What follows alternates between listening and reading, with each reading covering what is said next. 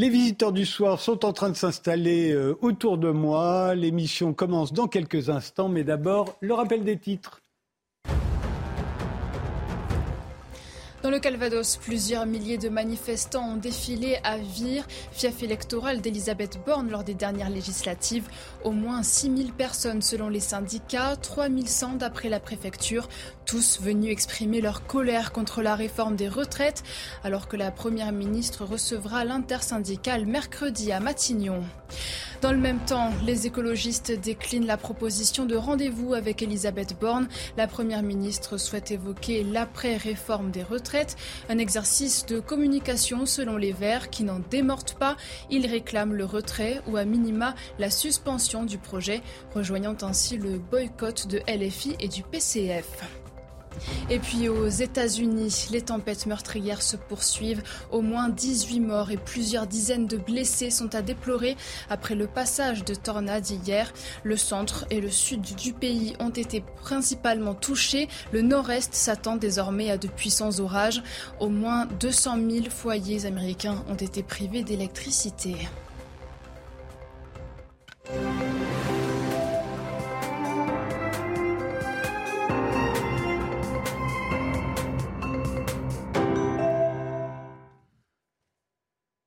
Bonsoir, euh, bienvenue. Et puis j'ai plus de, de prompteur, alors c'est comme ça. C'est, les, ce sont les aléas du direct. C'est ce qui est amusant avec le direct, c'est que tout à coup on avait un prompteur et on n'en a plus. Donc je vais tâcher de me souvenir de ce que je voulais vous dire. Ah le voilà, il est revenu. Bonsoir, bienvenue, bienvenue sur le plateau des visiteurs du soir. On est samedi, il est 22 heures passées. C'est le moment de réfléchir au monde qui nous entoure, euh, de se faire sa propre opinion, de ne pas se laisser impressionner. La Ve République est-elle vraiment promise à sa ruine, comme on l'entend dire de plus en plus? On en parlera à 23 heures avec Philippe Fabry et Arnaud Tessier. Et avec Éric Anceau, l'auteur de la première histoire mondiale des impôts, on s'interrogera sur nos contributions directes et indirectes. A-t-on toujours payé des impôts partout dans le monde? On ne s'est jamais révolté, ou que si on s'est révolté plus d'une fois. Mais d'abord, on va s'intéresser à l'intelligence artificielle. C'est l'héroïne de la semaine. Une pétition mondiale vient d'être signée par plus d'un millier d'experts de la tech, dont Elon Musk et Steve Wozniak, le cofondateur d'Apple. Que demandent-ils? Eh bien, rien moins qu'un moratoire sur les développements de l'intelligence artificielle. Ils évoquent des risques majeurs pour l'humanité. Mais est-ce que ça n'est pas déjà trop tard? ChatGPT, le robot conversationnel, compte déjà plus de 100 millions d'utilisateurs utilisateurs actifs mensuels. Et Midjourney, une autre intelligence artificielle, a fabriqué de toutes pièces des photos de l'arrestation de Donald Trump qui sont devenues virales sur Internet alors que l'ancien président des États-Unis n'était même pas encore inculpé. Vous allez voir, il y en a plein d'autres, d'Emmanuel Macron ou du pape François Ier, toutes aussi fausses, toutes fabriquées par des intelligences artificielles. Alors faut-il tout arrêter et commencer à se protéger? On en débat tout de suite avec Claire Mathieu. Vous êtes informaticienne et mathématicienne mathématicienne, connue pour votre travail sur les algorithmes, euh, celui de Parcoursup pour classer ses vœux, par exemple. C'est en grande partie à vous qu'on le doit. Vous avez occupé la chaire informatique et, sciences numériques au Collège de France. Est-ce que ChatGPT vous inspire, vous inquiète, vous? Euh, Il m'intéresse et il m'inquiète à la fois. Ah oui, à ce point-là. Euh, Éric Salobir, vous êtes prêtre dominicain, conseiller au Saint-Siège, membre du Conseil national du numérique, président de la Human Technology Foundation et l'auteur de Dieu et la Silicon Valley. Alors, qu'est-ce que vous pensez, vous, de ChatGPT? Moi, je trouve que c'est un bel, exemple de démocratisation de l'intelligence artificielle. Donc, moi, je trouve que c'est quelque chose de très positif, malgré les, les caveats, les difficultés peut-être. Laurence de Villers, vous êtes professeure à l'Université Paris-Sorbonne et chercheuse en informatique au CNRS. Vous avez publié notamment Des robots et des hommes, mythes, fantasmes et réalités. Et les robots émotionnels, santé, surveillance, sexualité et l'éthique dans tout ça. ChatGPT euh, vous fait peur à vous? Ah, Ce qui fait peur, c'est les humains qui manipulent à travers ces machines. Et enfin, euh, Guillaume euh, van der Velde, euh, vous, êtes philosophe, spécialiste des questions éthiques, vous êtes l'auteur de La chose qui donne à penser. Vous n'avez pas peur du tout de ChatGPT, vous? Euh, Je n'ai pas peur de ChatGPT, je pense que c'est une complexité supplémentaire dans les macrosystèmes dans lesquels on vit. Mais exactement comme les banques qui font des nouveaux coffres forts auront des voleurs qui seront aussi forts que les banques. Et donc là, on va devoir chercher un équilibre. Alors, euh, deux mots d'abord sur ce moratoire demandé donc euh, par euh, plus d'un millier d'experts de la tech. il y a des, ingénieurs de chez Google, de chez Microsoft, il y a des universitaires. ils demandent qu'on s'arrête, qu'on arrête tout, qu'on se protège. Est-ce que ça vous paraît réaliste, Laurence de Villers? Non, c'est pas tellement réaliste. Je pense qu'il y a un, effet de buzz, de marketing dans tout ça, parce qu'en fait, les premiers signataires, moi j'avais attendu à ce qu'on parle partout dans la presse de Benjio, qui est un chercheur reconnu au Canada, et en fait, c'est Elon Musk qui arrive en premier. Mais ben, Benjio, Benjio, qui est un des, des, pères de, de l'intelligence artificielle au Canada, il l'a signé quand même. Oui, il l'a signé, mais dans la presse, on relaie sur euh, un milliardaire euh, un peu excessif, hein, on va dire, hein, quand il met des implants cérébraux euh, dans la tête de cybercochons à la télé, en nous disant qu'ils vont bien.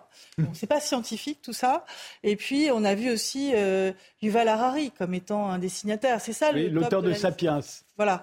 Et donc, en cela, ce ne sont pas des spécialistes d'IA. Donc je pense que c'est avant tout un coup de, marketing, de buzz qui vient des États-Unis, euh, euh, avec l'idée peut-être d'être en retard pour certains. Si on voit qu'il y a Apple qui a signé ou d'autres qui ne sont pas parmi les, les premiers cadors dans cette guerre euh, sur. Oui, le, patron d'OpenAI qui, a, fabriqué ChatGPT, il n'est pas dedans, lui. Voilà, lui, il n'a pas peur, lui. Eric Salobir, si, il a dit qu'il était un petit peu effrayé, mais là aussi, c'était du marketing. C'est pour dire qu'il était très fier. Éric Salubir, vous qui les connaissez, euh, tous ces gens de la Silicon Valley. Un, tout petit peu, mais je pense qu'effectivement, il y, a un peu un grand théâtre médiatique, il faut être honnête. Après, je pense que de toute façon, si on met en place un moratoire, on ne pourrait jamais savoir s'il est vraiment respecté. Il serait sûrement pas respecté par un certain nombre de pays qui sont ni l'Europe ni les États-Unis. Et donc, en fait, on prendrait du retard par rapport à ces pays-là, et ça, ce ne serait pas une bonne chose. Moi, je pense qu'il vaut mieux booster la réflexion éthique plutôt que d'essayer de, limiter un petit peu ou de ralentir euh, l'innovation. Sachant qu'effectivement, l'intelligence artificielle aujourd'hui, elle est entre, les mains de milliers de développeurs euh, partout dans le monde qui sont en train de travailler dessus et c'est dur de leur, euh, leur dire qu'on va fermer leur bureau. Guillaume Von Hervel, sur cette euh, pétition? Oui, enfin, je... Cette... Bah, je pense que l'intelligence artificielle étant numérique, elle peut être développée absolument partout. On ne peut pas l'arrêter. De toute façon, revenir en arrière, le temps est irréversible. On ne peut pas. je pense que c'est comme à peu près toutes les découvertes techniques de l'intelligence humaine. Ça doit être développé intelligemment. Et développer intelligemment, ça veut dire contrôler, euh, sélectionner, euh, financer. vous insistez sur le fait qu'en Europe, on est à la traîne des États-Unis. donc c'est surtout ça qui est en question. C'est une utilisation, un développement intelligent. Claire Mathieu je suis d'accord. on est très vulnérable hein, quand même vis-à-vis de ces Alors justement, c'est ce que disent aussi tous ces gens. Ils disent qu'on ne pourra pas contrôler euh, l'intelligence artificielle, même ses créateurs ne parviennent pas à la contrôler et que très vite, elle va nous rendre obsolètes, euh, elle va nous dépasser. Euh, vous le pensez aussi, Laurence de Villers Non, elle ne va pas nous dépasser, elle n'a rien d'humain déjà. Euh, en plus, euh, ChatGPT, ces systèmes-là qui agrègent des milliards de données et qui calculent juste en fait des co-occurrences de termes, hein, c'est le contexte qui est pris euh, à travers la succession des mots. Ils sont capables absolument pas de pensée, ni d'intention, ni d'émotion, ni quoi que ce soit de ce niveau-là. Et en fait, il n'y a aucune pensée. C'est un langage non humain produit par des machines sans pensée. Ce qui veut dire sans vérification de l'aspect vérité, sans source. Pour un journaliste, par exemple, vous appuyez sur les sources d'un tel. Euh, en science, on fait que ça. On dit, voilà un théorème, voilà une étude, voilà, etc. Là, il n'y a plus ça du tout. Et quand c'est utilisé dans... GPT, quand il nous donne une réponse, et il nous en donne des très précises, il ne nous, dit pas d'où, il bah nous dit pas d'où, donc, du coup, on sait pas si ça, vient d'une connaissance, d'une fake news, euh, euh, de quelque chose d'avéré ou pas. On ne sait pas qui l'a dit. Voilà. Alors, ce qu'a fait Bing, qui est assez euh, malin finalement, c'est-à-dire Microsoft utilise le cœur de GPT-4 et dessus, il fait une recherche sur Internet. Donc, il trouve évidemment des sources et donc il remet dans le discours génératif de chat de GPT les sources, qui certaines sont fausses. Elles sont inventées. Donc le vrai sujet derrière tout ça, c'est en fait l'émergence de comportements dans ces machines qui ont l'air d'être d'une certaine raison, comme un humain. Et on ne maîtrise pas ça, il y a de la recherche à faire, et ça peut tout à fait être euh, convergent et être intéressant et divergent. On voit ce, ce jeune Belge là qui s'est suicidé parce que la machine lui a dit qu'elle l'aimerait, qu'elle allait le rencontrer au paradis. Oui, mais ça, il y, a le film Heure aussi, où effectivement quelqu'un tombe. Là, on n'est pas dans un film. Oui, hein, j'entends bien, mais pour moi, ça c'est quand même un peu des épiphénomènes. La, difficulté, et là où je te rejoins, c'est sur le, notre capacité euh, et, peut-être notre, propension à toujours anthropomorphiser tout ce qu'on voit. Le nombre de gens qui disent, euh, ben, mon chien, moi, il me comprend. Et en fait, on a toujours l'impression, mais je, je pense qu'on le fait aussi parce que... Le chien, il parle pas, hein. là, c'est bien Non, mais, mais j'entends bien. Mais ce que je veux dire, c'est que... Le chien, il parle, mais pas notre langue. Oui, exactement. c'est intéressant. Hein, dans, dans, tous les cas, oh, il peut nous manipuler quand il veut obtenir quelque chose. Mais la question n'est pas tellement là. La question, elle est plutôt sur le, notre capacité, nous, à projeter une image. Alors effectivement, avec deux dangers. Le premier, c'est qu'on accorde trop de confiance à quelque chose qu'on aura l'impression de trop connaître. Et puis, euh, le, second, c'est qu'effectivement, on ne comprend pas bien comment ça fonctionne et que la plupart des utilisateurs risquent d'utiliser ChatGPT pour ce pourquoi il n'est pas fait. Je suis d'accord avec Laurence, c'est un générateur de texte. Donc, écris-moi un poème, écris-moi une nouvelle, ça va, mais euh, dis-moi le sens de la vie, là, ça va plus du tout. Et, il va pourtant refaire des connaissances humaines. Et oui, mais à partir, du moment, à partir du moment où on lui pose les questions, la question, ça va être de savoir comment on éduque les gens à utiliser ChatGPT. Alors justement, ce serait peut-être intéressant de s'arrêter quelques instants sur ChatGPT. Euh, est-ce qu'il fonctionne Est-ce que c'est comme un cerveau humain qui serait doté d'une mémoire infinie pour vous, euh, Claire Mathieu? Euh, Non, il ne raisonne pas comme un cerveau humain, mais euh, il a quand même beaucoup d'acquis. D'abord, il a assimilé énormément de données des documents, des textes, des centaines de milliards de mots. Et il s'est servi de ça pour apprendre euh, à faire des textes plausibles. Donc c'est de la récitation, ça n'est pas de la réflexion. Alors c'est presque de la récitation, c'est-à-dire que ces textes, il ne les garde pas tous en mémoire, mais il a compressé tout ça pour essayer de, en, essayant de trouver les liens entre les mots. Par exemple, par exemple, je vais vous donner un exemple subtil. Écoutez cette phrase. Et je vous demande le dernier mot. J'ai versé l'eau de la cruche dans le seau jusqu'à ce qu'il soit. Jusqu'à ce qu'il soit plein. J'ai versé l'eau de la cruche dans le seau jusqu'à ce qu'elle soit. Pleine. Jusqu'à ce qu'elle soit. J'ai versé l'eau de la cruche dans le seau jusqu'à ce qu'elle soit. Et oui, l'eau de la cruche vide. ChatGPT est capable de faire ça. Dans le premier cas, plus rapidement que moi, vous voulez dire. plein. Dans le deuxième cas, jusqu'à ce qu'elle soit vide. Autrement dit, quand on lui donne une phrase, il peut trouver les liens entre les mots de façon suffisamment subtile pour, pour comprendre, pour déduire que dans le premier cas, le mot logique, c'est plein, et dans le deuxième cas, c'est vide. Il y a plein de contre-exemples. Tu en as pris un qui marchait, moi j'ai le même. Hein, le père, euh, la mère de Marie a trois enfants, Melchior, Balthazar et... Marie. Et Marie, ben là, lui, non, il dit euh, le troisième des rois mages. Oui, mais Donc on va trouver des contre-exemples sans arrêt. je veux bien qu'on s'attarde sur euh, la réussite de ces systèmes, mais il faut quand même raison garder sur la proportion. Et pour avoir vu des gens qui les ont vraiment étudiés sur des benchmarks, sur des jeux d'essai, sur la déduction, sur les règles logiques, le sens commun, ça marche à 65 sur GPT 3.5.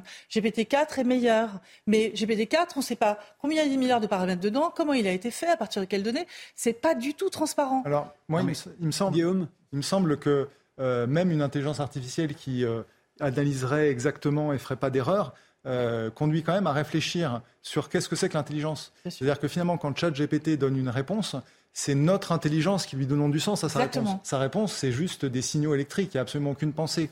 Et donc, même s'il donnait une réponse parfaite, ça ne serait toujours pas de la pensée. Au fond, c'est un problème euh, technique.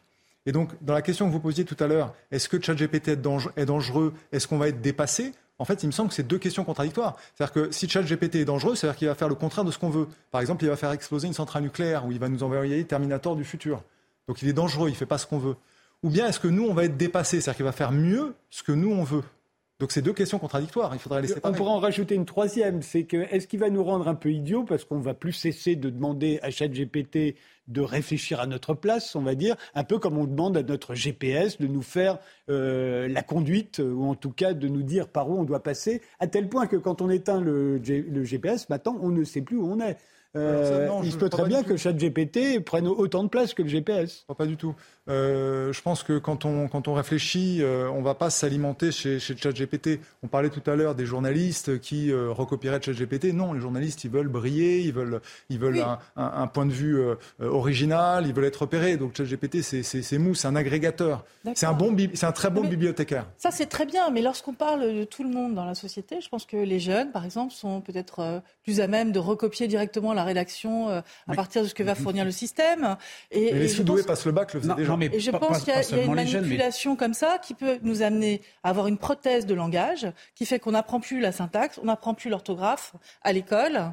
Mais pourquoi C'est ce combien C'est ce que le téléphone nous permet de mémoriser des, des numéros de téléphone. Vous en connaissez combien maintenant? Mais je n'en ai pas besoin. Oui, mais c'est ça la eh ben question. Et là, si ChatGPT il fait des discours pour nous, Eric ouais, besoin d'apprendre. Non, mais Socrate connaissait déjà les livres. mais on n'est pas à Socrate, là. Non, mais, Laissez répondre Eric Salomir. Laurence, laisse-moi un petit peu parler, mais en, deux mots, je, trouve que l'analogie avec Socrate, elle est intéressante. C'est-à-dire que c'est une, une, comment dire, c'est une révolution épistémologique, c'est pas seulement une révolution technologique. Mmh. Ah, et, l'humain, dans ces, dans ces, dans ces cas-là, va toujours, euh, on va dire, euh, être un peu en, défi avec lui-même. L'une des difficultés, c'est effectivement de se laisser aller à la pente d'une certaine fainéantise et d'arrêter de réfléchir. Mais en revanche, une bonne façon de l'utiliser, comme il y a des bonnes et des mauvaises façons d'utiliser Wikipédia ou les, ou les, encyclopédies, par exemple, c'est d'utiliser pour nourrir une réflexion. Je suis assez d'accord avec vous. moi aussi, je suis d'accord. C'est un brouillon. Mais c'est brouillon. C'est un brouillon, c'est un agrégateur de texte. En fait, quand, quand tu parles de l'univocité, enfin, je sais pas tous les HomePods qui ne, donc en, gros euh, Alexa, euh, Google, euh,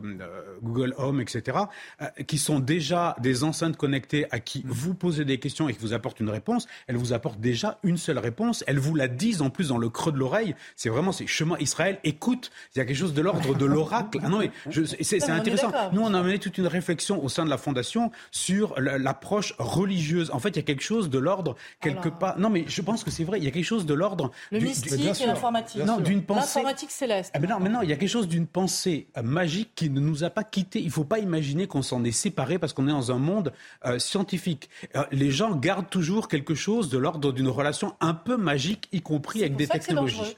Et, non, mais, mais le danger, il n'est pas dans la technologie, il est dans l'humain.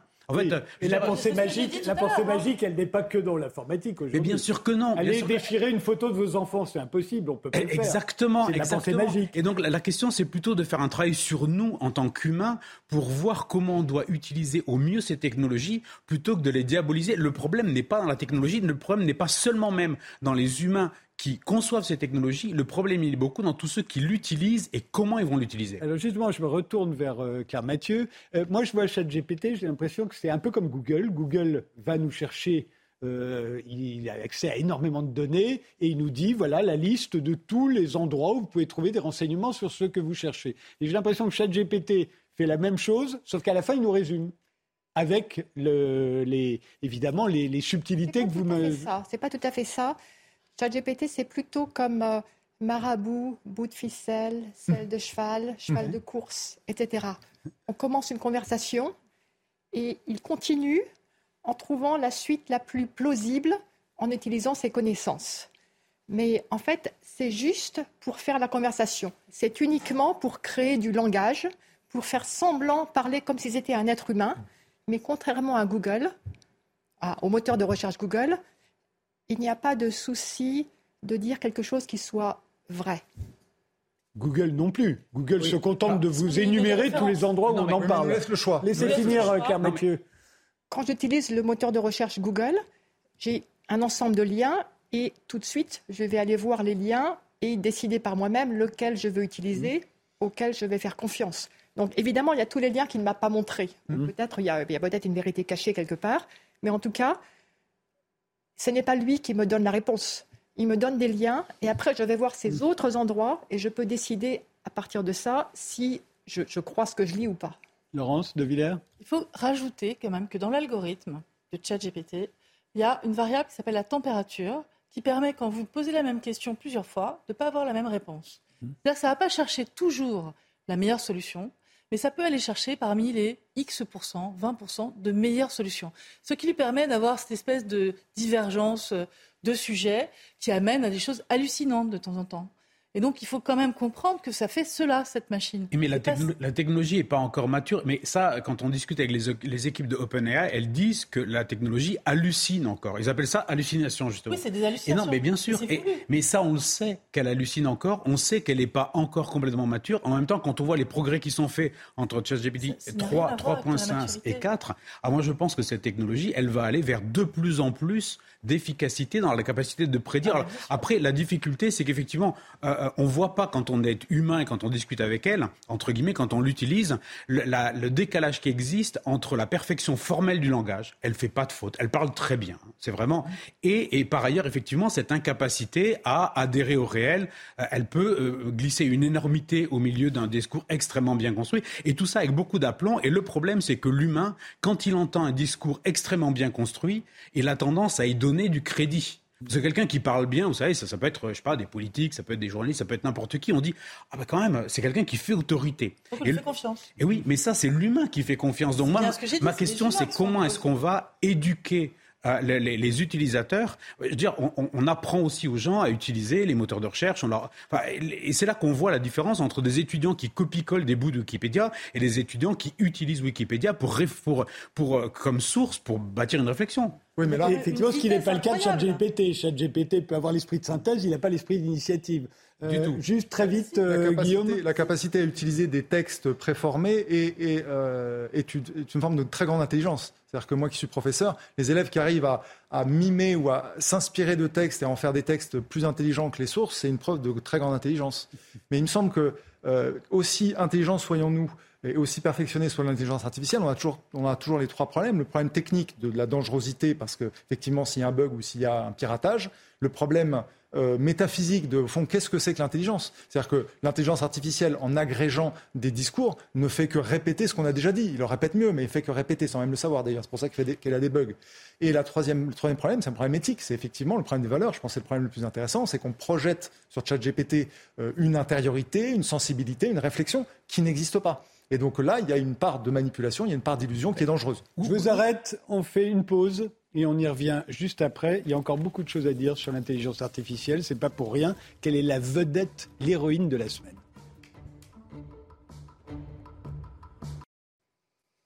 Donc il y a une pétition mondiale signée par plus de 1000 experts de la tech euh, pour qu'on fasse un moratoire sur les développements euh, concernant l'intelligence artificielle. Il faudrait tout arrêter et se protéger. Et puis en Europe, il y a l'Italie qui a bloqué ChatGPT du fait des craintes en matière de protection des données. C'est vrai que ChatGPT collecte beaucoup de données, y compris sur les mineurs qui l'utilisent. Laurence de Villers, on devrait faire pareil? Non, non, on ne devrait pas faire pareil parce qu'ils ne vont pas y arriver. Je ne vois pas comment ils peuvent bloquer effectivement euh, l'utilisation de ChatGPT qui est déjà dans les mains de tout le monde. Euh, donc ça serait immobiliser le pays. Mais en attendant, ça montre un signal fort de l'Europe quand même, même si c'est que euh, l'Italie qui le montre.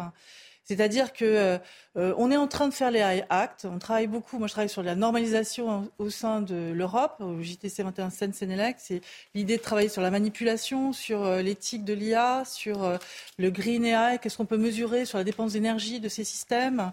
On travaille sur l'IA de confiance. Qu'est-ce que ça veut dire? Et je pense qu'on a besoin en Europe de reprendre confiance parce que c'est la façon dont on va sauvegarder aussi notre économie et c'est pas du tout seulement un frein. C'est l'idée quand même que tout ça ne soit pas piloté uniquement par l'économie, mais par aussi euh, euh, la société qui a envie ou pas de ces systèmes, qui veut les réguler. Et donc le signal qu'ils envoient, ça ne sera pas possible de freiner mais c'est un signal qui montre qu'en Europe aussi, on a conscience. Et c'est pas parce que euh, ça vient des États-Unis, encore une fois, que c'est forcément eux qui ont décidé de tout. On va réguler l'IA en Europe. Et je pense que c'est très bien. Euh, c'est trois choses. C'est la loi, les normes qui sont faites avec les industriels pour essayer, quand on construit, quand on construit ces systèmes, de mesurer euh, les enjeux éthiques. Et puis, dans la société, de parler d'éthique à tous il faudra en parler à l'école. Moi, je suis d'accord qu'il faut faire monter le niveau des concitoyens, des enfants sur ces sujets, mais je ne vois pas encore, en France en tout cas, comment ça va être mis en œuvre. Et donc, je m'inquiète de cela. Évidemment, si on avait tous un niveau d'experts, hein, philosophes, journalistes, etc., on pourrait moi, je l'utilise aussi, ChatGPT. Ce n'a pas de pas de problème parce que je sais détricoter ce qui est de l'ordre de la vérité ou pas, et je sais aller chercher les références sur des sujets. Mais pour beaucoup, ce sont des systèmes qui vont parler mieux qu'eux, qui feront moins de fautes qu'eux. Et je ne sais pas qu'est-ce que ça va donner pour les métiers. Ça va très très vite. Et donc, il risque d'y avoir une rupture dans certains métiers. On ne remplace pas les gens, on remplace des tâches. Si vous avez un collègue qui est une machine comme ça, qui donne des conseils, est-ce que vous allez les suivre ou pas? C'est une vraie question. On n'est pas éduqué pour ça. On va voir hein, les conséquences économiques que ça peut avoir, mais, mais enfin, comme vous dites, l'Europe par rapport aux États-Unis, il faut se rappeler quand même que 52%, c'était l'année dernière, 52% hein, des demandes de brevets concernant l'intelligence artificielle, c'est fait par les Chinois, 17% par les Américains, et l'Union européenne et la Grande-Bretagne, c'est 4%. Je suis pas sûr qu'on nous écoute longtemps. Claire Mathieu? Euh, Oui, effectivement, c'est dommage qu'on ne soit pas plus présent. Hmm. Euh, Comment l'expliquez-vous? Ah ben En France, il n'y a pas assez d'argent pour la recherche. Tout simplement, Mais ce n'est pas seulement en France, c'est toute l'Union européenne, même l'Angleterre. Hein. Oui, c'est vrai. Alors le, budget de, Google, par exemple, dépasse largement. Enfin, on n'est pas comparable à ce que nous, on peut faire, en fait. Et, dans ce domaine, on est complètement dépassé. Alors attendez, attendez. Quand même, on a des très bons étudiants hmm. hein, qui, après, font des très bons après aux États-Unis. Alors, pourquoi ne pas les retenir? Oui, mais ça paraît difficile, Guillaume. Pour les, retenir, il faut de l'argent. Je pense que l'une des difficultés, c'est qu'on n'a pas un marché unifié comme celui des États-Unis. Euh, c'est quand même un marché européen avec différentes langues, des normes qui ne sont pas toujours complètement harmonisées, euh, des, cultures qui ne sont pas les mêmes. Et aux États-Unis, c'est beaucoup plus facile de déployer rapidement un produit et ça sert de base de lancement. Et après, on voit par exemple pour ChatGPT à quel point ça peut aller extrêmement vite au niveau international. Euh, et puis aussi, il faut reconnaître que les États-Unis ont cette capacité peut-être de ne pas soutenir par des, des, subventions, mais soutenir par des commandes publiques. Et, et, ça, ces commandes publiques, ils sont capables de les faire en très très grande quantité, de mettre beaucoup d'argent sur la table. Ça, ça fait être un peu la différence. On oublie que à la Silicon Valley, c'est quand même construite sur euh, euh, tout un travail qui avait été fait.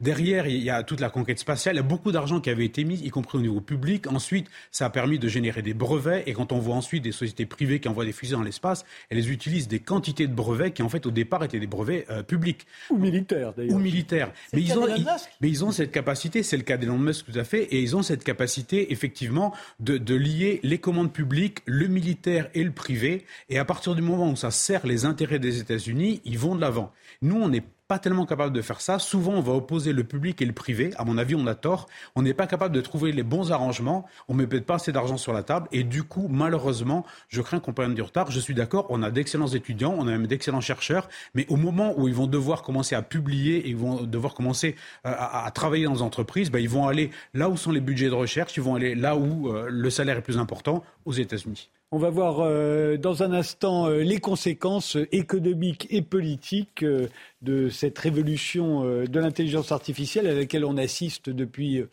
presque quelques jours, j'ai envie de dire. Hein. C'est un moment très particulier, je pense qu'on s'en souviendra dans l'histoire. Mais d'abord le rappel des titres. Marlène Schiappa en une de Playboy suscite de nombreuses réactions. Une interview, je cite, pas du tout appropriée dans le contexte actuel selon la première ministre. Elisabeth Borne a appelé Marlène Schiappa pour le lui signifier. La secrétaire d'État chargée de l'économie sociale et solidaire a accordé au magazine un entretien sur les droits des femmes à paraître jeudi. L'ordre des médecins s'exprime sur l'euthanasie et se dit défavorable à ce que des médecins puissent participer à un tel processus après après trois mois de réflexion, la Convention citoyenne sur la fin de vie achève ses travaux et devrait recommander la légalisation d'une aide active à mourir. Les membres de la Convention seront reçus lundi par Emmanuel Macron. Et puis consécration pour Tony Parker qui fera son entrée au prestigieux Hall of Fame, le panthéon du basketball. Une première pour un Français. La cérémonie se tiendra le 12 août à Springfield dans le Massachusetts. Entre autres, quadruple champion de la NBA avec San Antonio, Tony Parker, 40 ans, a mis fin à sa carrière professionnelle en 2019. Alors, euh, revenons sur les conséquences euh, économiques que pourrait avoir euh, une révolution comme ChatGPT, qui, je rappelle, a atteint 100 millions d'utilisateurs actifs mensuels hein, en deux mois. Netflix, il aura fallu 10 ans, par exemple. Hein. donc, ça va de plus en plus vite. Alors, est-ce qu'il pourrait prendre notre travail? Ça, c'est une question qui commence à se poser à beaucoup de monde. il y a beaucoup de gens qui se disaient non, non, moi, jamais un robot ne me remplacera, je suis trop intelligent. Pas de bol. Euh, il pourrait l'être moins que ChatGPT. Qu'en pensez-vous euh? Alors en fait, le problème, c'est que ce n'est pas une question d'intelligence, c'est une question de capacité à remplir une tâche. En fait, l'humain a été remplacé sur les chaînes de montage, l'humain a été remplacé dans de nombreux endroits, et maintenant on se rend compte que c'est aussi tout le middle management qui est remplacé, c'est l'école blanche, c'est des professions dont on disait que c'est des professions créatives, par exemple Midjourney ou, Dali, qui sont des, des IA génératives d'images, commencent à faire en quelques secondes euh, ce qu'un graphiste aurait fait en une journée, deux journées, et, et c'est finalement de très grande qualité. Les médecins commencent à avoir peur aussi, les puisque médecins ChatGPT est capable de passer le, le diplôme de médecine. Alors, euh... La question du diplôme, pour moi, euh, comment dire, elle est un peu différente parce que, euh, comment dire, quand on voit que ChatGPT est capable de remporter euh, finalement d'assez bons scores dans la plupart des matières, la question que ça me pose moi, c'est finalement comment sont faits ces examens. Est-ce que quelque part, si un robot qui, on l'a dit, n'a pas d'intelligence et n'a pas de conscience peut les remporter, est-ce que ça veut dire, enfin, peut, être euh, diplômé, est-ce que ça veut dire qu'on n'est pas en train de former des robots? Moi, je, pense que quelque part, il y a quelque chose de cet ordre-là. Est-ce qu'on forme vraiment les jeunes à réfléchir ou est-ce qu'on leur demande juste d'avoir des compétences et des connaissances qu'on leur demande de recracher? Mais dans le cas de, de, l'intelligence artificielle, on sait qu'en radiologie, ça a toujours été le cas que, que l'on a abordé, euh, ben, l'intelligence artificielle est capable de voir ce qu'un œil humain ne voit pas. Ah, sur, sur, des radios, par exemple. Elle va détecter avec parfois euh, plus de faux positifs et donc euh, effectivement il va falloir retraiter derrière et vérifier que c'est bon. Mais c'est vrai qu'elle va le faire de grande qualité. Après, la difficulté, c'est qu'un un médecin qui regarde vos radios, il va chercher une tumeur. S'il n'en voit pas, il va dire mais je vois quand même un truc un peu bizarre. C'est pas une tumeur, mais j'aimerais qu'on fasse des examens complémentaires. Ça, c'est le propre de l'humain qui va penser out of the box, comme disent les, les gens à la Silicon Valley, c'est-à-dire il va sortir un peu de son rôle pour aller regarder ailleurs et, et, ça, ça fait vraiment l'originalité et le, le, la spécificité du médecin humain. C'est pour ça que l'un ne remplace pas l'autre, mais c'est des tâches qui sont remplacées et au final, on aura besoin peut-être que de moitié moins de radiologues, moitié moins euh, de... de... Le Rose de Villers? Je pense qu'on ne va pas du tout remplacer les humains. Il faudra absolument à nouveau autant d'experts en médecine de haut niveau et que ces systèmes, pour les avoir vus utilisés par des spécialistes, ils, ils génèrent effectivement beaucoup de faux positifs. C'est pas évident pour les jeunes euh, qui sont sur le terrain au départ, de ne pas faire confiance à la machine avant tout. D'accord? Donc il y a besoin d'entraîner les gens à ce qu'on appelle une coopération avec les machines. Et donc il ne faudra pas les prendre comme argent comptant pour rien, hein, que ce soit pour le journaliste ou le radiologue. Il est absolument urgent d'éduquer à cette euh, coopération avec les machines et à faire peut-être des logiciels spécifiques pour zoomer sur euh, effectivement une tumeur ou un endroit où on a des doutes. Il faut absolument apprendre à ne pas prendre pour argent comptant la prédiction de la machine, qui n'est pas robuste, qui n'est pas forcément juste et qui est loin d'être à 100%. Alors qu'est-ce que c'est qu'un 70% Qu'est-ce que c'est qu'un 80% Comment on fait pour donner à cette génération de ne pas avoir peur dans les machines et d'être effectivement en capacité de raisonner autour de ça? Oui, la, question de la santé, elle est, elle est très intéressante. J'interviens dans l'éthique de la santé. Et euh, en fait, il y a trois niveaux euh, dans le travail en général, mais on le voit bien dans la santé où la question éthique se pose de façon cruciale. Il y a un premier niveau, c'est le travail servile. Le travail, vous dites, vous parlez des chaînes de montage, évidemment, euh, euh les choses, prendre des rendez-vous, faire des analyses d'images.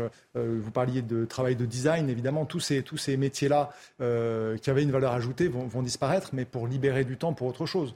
Donc il y a la question du travail servile qui va être bien sûr et qui est déjà en grande partie remplacé par les machines d'intelligence artificielle. Vous avez le travail qu'on appelait libéral le travail créatif, donc effectivement les avocats, les médecins, les architectes. Donc là, il va y avoir une interface vous avez tout à fait raison de le mentionner, surtout dans le médical où il y a une part d'incertitude, où il y a une part d'interprétation, où il y a une part de, euh, de dialogue, hein, le, le, colloque singulier avec, avec le patient. Donc là, il y a une question euh, de, de, de travail libéral où, qui va être aidé par l'intelligence artificielle. Et puis il y a un troisième domaine, c'est le domaine strictement humain, c'est-à-dire le rapport à l'autre. Euh, le rapport à l'autre, la, la parole, le ressenti, la confiance et les choix tragiques les choix politiques et les choix tragiques, où la machine ne peut pas nous, du tout nous aider. Est-ce qu'on sauve telle personne ou telle personne? Est-ce qu'on sauve le jeune alcoolique ou est-ce qu'on sauve le vieux qui a un foie pour des raisons génétiques qui ne fonctionne plus? Qui est-ce qu'on sauve? L'intelligence artificielle ne pourra pas nous le dire, aussi perfectionnée soit-elle. Euh, elle pourrait nous le dire, mais on pourrait s'inquiéter de sa réponse. Oui, on pourrait choisir autrement. Claire Mathieu? Euh, Je pense que pour toutes ces décisions qui sont importantes pour les personnes, euh, il est essentiel que le responsable soit un humain. Donc il y a une personne qui engage sa responsabilité, que ce ne soit pas juste le, programme qui a décidé qu'il n'y avait pas besoin de faire des examens complémentaires et puis en fait, ben, perdu. non, il faut qu'il y ait une personne qui soit la personne responsable si on a fait le mauvais choix. Euh, et, là, c'est pareil, par exemple, pour un, juge qui décide ou non d'envoyer quelqu'un en prison. qu'est-ce qui lui donne le droit de le faire? Plutôt qu'un algorithme, une machine, un prédicteur de récidive ou je ne sais quoi C'est que, comme c'est un humain, il pourrait être de l'autre côté, à la place de l'autre personne. Donc le malade, ben, le médecin pourrait être un malade puisqu'il est humain. Et donc ça lui donne la, le fait de pouvoir être à sa place, lui donne le droit de prendre cette décision qui engage l'autre. Oui, donc là, je pense qu'on arrive à vraiment la question fondamentale de l'intelligence artificielle, qui est que, en fait, c'est trompeur, intelligence artificielle. Euh, moi, je parlerais plutôt de quelque chose comme une optimisation autonome. Euh, alors que l'intelligence, je l'appellerais plutôt une, créativité finalisée. Finalisée par le but. Mais c'est quoi notre but? On ne peut pas avoir un but en, optimisant ce qu'on a déjà. optimiser ce qu'on a déjà, c'est effectivement, c'est mécanique. la finalité, c'est voilà, qu'est-ce que, qu'est-ce que je défends comme valeur? Et là, c'est la question de la responsabilité. C'est fondamental. On sait qu'en médecine, mais aussi dans l'industrie, par exemple la voiture, quand une voiture autonome a un accident, qui est responsable? Et donc, euh, quand vous euh, avez des choix, euh, des choix politiques, des choix éthiques, l'intelligence artificielle ne peut rien dire parce que, au fond, tous les véritables problèmes consistent dans deux choses vraies et incompatibles. Deux choses vraies et incompatibles. Vous parliez de, justice, je suis intervenu auprès des magistrats, et les magistrats, ils choisissent dans leur intime conviction. C'est quoi cette intime conviction? C'est quelqu'un, quelque chose qui n'est pas calculable. C'est pour ça que c'est intime. C'est le plus à l'intérieur. C'est ça que ça veut dire intimus en latin. Le plus à l'intérieur. C'est-à-dire qu'on ne peut pas le mesurer. Et donc l'intelligence artificielle, elle ne peut pas du tout empiéter sur ce domaine. Et donc il y a une fascination et un risque. Fascination que l'intelligence artificielle devienne meilleure que nous à prendre des choix moraux, ce qui est évidemment une absurdité. Et là, je cite un film que j'adore, on parlait tout à l'heure des séries, c'est 2001 lycée l'espace. Euh, sans, rien dévoiler de ce film, qui est un des plus grands films, à mon avis, de l'histoire du cinéma, euh, pose la question de, au fond, l'intelligence artificielle va faire un choix moral euh, qui, va être, qui va être évidemment éminemment discutable. Et donc, il y, a, il y a une fascination, il y a un danger, c'est cette substitution, et notamment dans le médical, à propos des personnes âgées, quand il va falloir en prendre soin, comment est-ce que les robots vont interagir avec eux? Je voudrais qu'on passe à un autre risque de euh, ce qui est celui de la manipulation. Euh, évidemment, on ne peut pas penser euh, intelligence artificielle. Et une des raisons pour lesquelles il y a cette tribune signée par des milliers d'experts de la tech, c'est aussi à cause des, problèmes de manipulation de masse. Une, une, intelligence artificielle qui s'appelle Midjourney est capable de fabriquer des photos qu'on lui décrit textuellement. D'ailleurs, on peut se servir de ChatGPT pour les décrire textuellement à Midjourney. Et c'est ainsi qu'on a vu Donald Trump arrêté par la police avant qu'il soit lui-même euh, inculpé. Euh, ces photos sont devenues virales sur Internet. Voilà, vous les voyez juste à côté de moi. Euh, on se demande d'ailleurs que ça aurait pu lancer ses partisans une deuxième fois sur le Capitole, hein, quand ces photos ont circulé, parce qu'elles sont, on, dirait vraiment que c'est vrai. Vous les avez vues. Alors e-, effectivement, c'est troublant de vérité. Euh, pour moi, je pense qu'on n'a pas tellement attendu cette euh, intelligence artificielle pour euh, se lancer dans les théories du complot. Enfin, il y en avait avant. et je pense que ça dit. Mais même des photos truquées, il y en avait avant. Il y en avait avant. Mais aussi bien que celle-là. Non, mais on se souvient Staline, Staline qui, qui, effaçait les gens qui avaient été, comment dire, qui étaient tombés en disgrâce des photos officielles. Enfin, ça, c'est quelque chose. Enfin, c'est 1984. Enfin, c'est des choses, c'est des choses qu'on a en tête depuis longtemps. Simplement, peut-être que ça nous amène. C'est un facilitateur de ce genre de choses et ça nous amène amène à aborder notre système à la fois euh, médiatique et politique sous un, le regarder sous un jour différent. Peut-être que c'est à nous de mettre en place maintenant des fact-checking plus puissants parce qu'on sait que ça, ça existe. Mais ça aussi, l'IA peut nous aider à faire ça. La question, on, on voit bien, par exemple, lorsque des consortiums de journalistes ont travaillé euh, sur les Panama Papers, par exemple, ils ont utilisé de l'IA, ils ont utilisé des algorithmes. Donc en fait, les algorithmes, et c'est un peu ce que disait monsieur, elles, ils sont des deux côtés. La question du... Il y a déjà des outils qui nous permettent d'aller euh, voir si une photo n'a pas été fabriquée par l'intelligence. Il pas le temps qu'on la fasse intervenir. Oui, mais peut-être qu'on va s'habituer maintenant à faire ça quasiment par défaut et dès qu'on regardera quelque chose, automatiquement, on regardera si c'est vrai ou pas. Je vous propose de regarder, par exemple, les photos du pape François Ier, qui d'ailleurs euh, est sorti de l'hôpital pour les rameaux. Euh, mais il n'est pas comme ça, parce que ça, c'est une image qui n'existe pas. Elle a été fabriquée de toutes pièces par une intelligence artificielle à qui on a simplement fait la description d'un pape euh, rappeur avec des lunettes noires et une doudouse à la mode. Mais ces photos du pape, c'est intéressant. Pour moi, c'est un peu comme les détournements de l'image de, de, de Marilyn par Andy Warhol. Vous voyez, c'est intéressant comme une espèce de même, on voit plein de choses différentes. C'était moins créatif Andy Warhol que ce qu'on voit là. Oui, c'était artistique quand même. Enfin, moi, j'aime bien Andy Warhol, mais je dirais que là, euh, l'idée, c'est que ça dit quelque chose de la popularité du pape. En fait, finalement, le pape est devenu une icône pop. Et c'est ça que ça nous dit en fait. Alors moi, il me semble que c'est tout à fait un autre problème parce que Marilyn Monroe, c'est plutôt, c'est plutôt la banalisation, la fadeur, alors que là, il est question de créer une nouvelle vérité. Et donc, on était déjà dans la post-vérité, mais cette fois-ci, c'est euh, une post-vérité de masse. Et donc, je pense qu'on va changer complètement euh, de façon de, dire la vérité. Ça va plus du tout émerger de la masse, ça va plus du tout émerger des photos ou de même des vidéos, parce que les deepfakes, ça, passe en vidéo. Euh, on va devoir poser la question du contrôle de la parole. Euh, parce que euh, avant, on était dans une situation, disons avant mai 68, assez dogmatique, hein, top-down, où finalement il y avait les professeurs, les sachants, les académies, euh, voilà, les, les, écrivains, les intellectuels qui disaient la vérité. Après mai 68, euh, la parole s'est libérée, s'est ouverte. Et aujourd'hui, au fond, le, dogme devient dans les mains de n'importe qui. Je suis capable de faire une photo et donc de créer une sorte de, vérité qui s'impose. Et donc, qui contrôle l'information? C'est très intéressant ce que vous dites parce que justement, le problème de ce contrôle, il naît de la nécessité, enfin de, de la démocratisation de la parole. Comme vous dites, c'est à partir du moment où la parole s'ouvre qu'on a besoin de mieux la contrôler. Quand c'est top-down, c'est beaucoup plus facile à contrôler. Donc, quelque part, pour moi, c'est comme un effet secondaire négatif de quelque chose qui en soi est positif, qui est la démocratisation de la parole ou la démocratisation de l'usage des outils. Vous voulez dire que longtemps, les journalistes ont eu le monopole de l'information, qu'on est devenus tous émetteurs, donc tous journalistes, tous critiques de cinéma, tous tous critiques gastronomiques, euh, tous commentateurs de football. Et maintenant, grâce à ces outils, on peut tous devenir faussaires. Absolument. ça. Et donc la question, c'est qui, qui dit euh, euh, qu'est-ce qui est juste? Et donc, il faut un ministère de la vérité. Ça fait longtemps que beaucoup en rêvent hein, du ministère de la vérité qui nous dirait qu'est-ce qui est vrai, qu'est-ce qui n'est pas vrai, et qui censurerait ce qui est faux. Donc on voit bien qu'on arrive à quelque chose de une totale. Hein. Le ministère de la vérité, c'est une ineptie totale, hein, d'accord? Enfin, il y en a beaucoup qui le réclament, mais ça ne date pas d'hier. Ah mais d'accord, mais là, c'est absolument monstrueux. Hein, que quelqu'un vienne décider. Donc, on est, c'est urgent d'arrêter euh, ce genre de discours. Enfin, je veux dire que, en plus, ce soit les géants du numérique qui poussent pour euh, qu'il y ait toute cette parole qui est créée ou ces systèmes soient créés. Ça nous vient des États-Unis. Quand on regarde ChatGPT, il y a peut-être 50% des données qui sont américains dans le système. Je ne sais pas ce que ça veut dire sur les opinions qui sont générées par le système. Donc je crois que là, on marche sur la tête. Hein. Alors je veux bien que Rome maintenant devienne américain, mais euh, il y a un petit souci sur euh, l'utilisation de ces systèmes. Mais Laurence de Villers, regardez les images. Euh, on, a vu, puisqu'on s'en sert aussi en France, on a vu les images d'Emmanuel Macron. liées évidemment soit aux manifestations contre la réforme des retraites, comme ici, soit à la grève des éboueurs, comme on va en voir un certain nombre.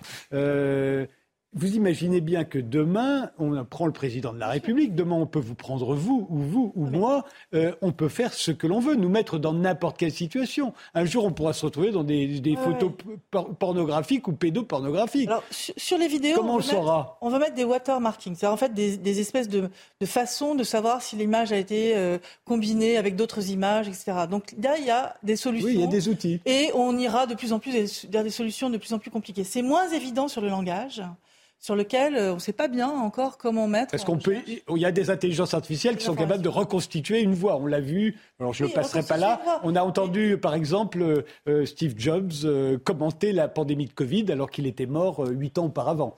Oui, on fait parler les morts, c'est ça. On peut faire parler les morts. Non, non, mais moi, ce qui m'inquiète, c'est en fait cette parole qui n'est pas vérifiée et pas vérifiable, puisqu'en hmm. fait, le système agrège tout et qu'on a perdu les sources.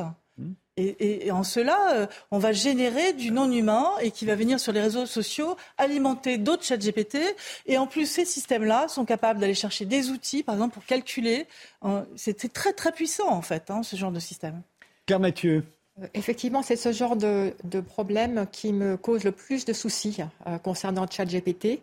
Donc, il y a les plagiats, il y a les spams, il y a les fake news et les deepfakes. pour les textes, c'est presque impossible de garantir qu'un texte euh, n'est pas euh, créé par euh, une intelligence. une intelligence artificielle.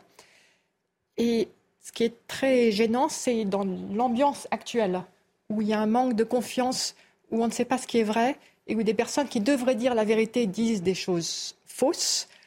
c'est extrêmement difficile de faire ressortir ce qui est vrai, alors qu'il y a des sujets pour lesquels c'est très important. Par exemple, les scientifiques spécialistes du climat essaye avec énergie depuis des années de faire comprendre que le réchauffement climatique est un problème grave causé par les humains et qu'il est urgent d'agir, on n'arrive pas à faire passer le message à cause de, toutes les fake news et toutes les. on, arrive pour beaucoup de gens quand même, on n'arrête pas de le répéter toute la journée partout dans le monde. Il y a eu, mais ça a pris extrêmement longtemps. Il y a eu le même problème au début de la pandémie pour la vaccination, qui était très efficace, mais on n'arrivait pas à faire passer le message. Il y a, en, ce moment, il y a des problèmes de discours qui sont trompeurs au sujet de la réforme des retraites. Donc, un peu partout, il y a ces, ces discours qui ne respectent pas la vérité, qui ne sont pas justes, qui sont biaisés, intentionnellement quelquefois souvent, et euh, avec la, possibilité pour n'importe qui de créer des textes artificiels qui disent n'importe quoi dans un style plausible, mmh. euh, on, s'avance euh, dans un univers où dans les, informations correctes, vérifiables, seront noyées dans un océan de, poubelles. Mmh. Mais là, je, rejoins Madame de Villers en disant il faut de la loi, il faut de la norme, il faut l'éducation. Euh, on est au tout début, en fait, on est au tout début d'Internet. Si on réfléchit sur le millénaire ou sur l'histoire de la technologie, euh, ça, va se, réguler. On va apprendre que euh, on, a un droit de regard sur les algorithmes, Facebook, les, les, réseaux sociaux qui mettent en avant telle et telle fake news. On doit pouvoir agir là-dessus. Il doit, pouvoir y avoir un dialogue et une, une, vraie réflexion sur la vérité, comment on en débat, comment on la décide. Il n'y a bien sûr pas de ministère de la vérité, c'est l'antithèse. Le, le problème, c'est que la vérité, il y a à la fois une recherche de certitude et en même temps une critique. Il y a ces deux choses dans la vérité. Mais euh, comment euh, euh, la, diffuser ou comment la sensibiliser avec des personnes dont c'est pas pas le métier, qui voilà, qui font d'autres choses. Et là, il y a un risque. Je pense qu'il faut faire ça à l'école. On commence à en débattre d'ailleurs hein, sur l'éthique de l'IA. Moi, je suis président d'une fondation. On fait des capsules éthiques IA qu'on veut mettre dans les mains des professeurs avec l'idée de faire débattre les enfants. Il ne faut pas dire c'est bien ou c'est pas bien. Il faut que tout un chacun comprenne les risques et comprenne ce que c'est cette vérité ou pas, le manque de traces, le fait de ne pas s'appuyer sur des données. Je pense que c'est un problème éminemment euh, fondamental pour tous. Et ça doit être fait par euh, le prof de mathématiques, le prof d'histoire, le prof de français. Tous ces professeurs, c'est pas changer drastiquement en fait les disciplines. C'est juste que chaque professeur dans sa matière se rende compte à quel point il est utile de montrer aux enfants comment ça marche. On se plaint que les enfants, par exemple, n'aient pas de tablette à l'école, mais c'est pas ça. Il faut pas les faire coder non plus. Il faut surtout leur apprendre les concepts. Mais vous ne croyez pas que les enfants sont déjà bien plus en avance que nous dans tout ce domaine Ils utilisent, mais l'éthique de l'IA, ils savent pas ce que non, mais, passif. Non, mais moi, moi, je. Éric Soliba. Ouais, moi, ce que je dirais plutôt, c'est que ce qui est important, c'est de former à l'esprit critique. Parce que finalement, on n'arrête pas de dire la vérité, la vérité, mais enfin, on est dans une société plurielle où, il faut être honnête, la vérité avec un grand V, elle n'émerge pas comme ça. Dès qu'on commence à parler de bioéthique, dès qu'on commence à parler de politique, on s'aperçoit à quel point les vérités, euh, je sais pas, sur, beaucoup de sujets, euh, en fait, elles sont plurielles. Les, les groupes s'affrontent. Donc moi, ma question, c'est plutôt comment est-ce qu'on aide les jeunes à se forger un esprit critique qui va leur permettre de bâtir leurs propres convictions euh, par rapport à ce qu'il a représenté et au moins de vérifier et de débunker tout ce qui est, tout ce qui est fake news. Mais euh, on est à un moment en fait assez proche du moment où on a inventé l'imprimerie et où tout à coup on a pu imprimer des livres, les gens commençaient à apprendre à lire. Des pays comme l'Espagne ou le Portugal, par exemple, ont décidé que c'était l'Église qui allait décider quel livre avait le droit de sortir. Euh, et puis après, ça a posé un sacré problème. Mais tous les autres se sont retrouvés face à la même chose, le même problème, en se disant mais tous ces livres euh, qui vont dire n'importe quoi, comment va-t-on s'y retrouver? Il est responsable à chaque livre, hein. il y a quelqu'un qui l'écrit. Non, pas à l'époque, vous savez bien que pendant très très longtemps, on ne savait pas, vous pensez bien que Voltaire ne signait pas ses livres, il aurait, il aurait été à la Bastille tout de suite. Donc euh, on ne savait pas qui écrivait les livres. Je crois que chaque fois qu'il y a une technologie qui émerge, il y a toujours un temps d'incertitude. Le problème, c'est qu'il faut assez vite euh, bâtir une réflexion éthique parce que réglementer, c'est pas faisable tout de suite. En revanche, euh, prendre de l'avance sur la technologie pour bien comprendre comment elle fonctionne, ça, c'est important de le faire tout de suite. Par exemple, euh, on voit bien, par exemple, quand on pose des questions à ChatGPT sur un certain nombre de sujets un peu controversés, qu'il va être étonnamment prudent sur le changement climatique, sur les, sur les, les vaccins, etc. Et tout simplement parce qu'en fait, il y a des choses qui ont été codées à l'intérieur qui font qu'il est prudent sur ces sujets-là. Et eh bien justement, la question qui se pose, c'est moi je pense que c'est pas forcément une mauvaise chose qu'il y ait des sujets qui soient, enfin que, que ce ne soit pas une IA qui devienne euh, immédiatement, comme ça a été le, cas il y a quelques années, d'un chatbot de, de, de, Microsoft qui était devenu nazi en 24 heures, tout simplement parce qu'il n'avait pas ces sécurités-là et que certains s'étaient amusés à lui apprendre des bêtises, comme on apprend à un perroquet à dire des bêtises bêtises et qu'en fait euh, ça avait mal tourné. Là, ils ont mis des sécurités, c'est pas une mauvaise chose. Pour moi, la question effectivement, c'est comment ces sécurités sont euh, bâties, euh, sur quel principe, qui regarde, qui a droit de regard dessus. C'est-à-dire que d'un côté, la partie algorithmique secrète, je comprends, c'est le secret des affaires, ils ont le droit de le réserver. En même temps, d'un autre côté, il y a un certain nombre de choses sur lesquelles il faudrait qu'à l'échelle de la société, on puisse discuter. Évidemment, évidemment, si les, si les plateformes ont un impact politique, on doit pouvoir, et c'est le problème hein, des, réseaux sociaux et de l'influence sur les opinions, euh, parce qu'évidemment, les réseaux sociaux, leur but, c'est pas du tout le bien, c'est pas du tout le, bien collectif, c'est le, le clic.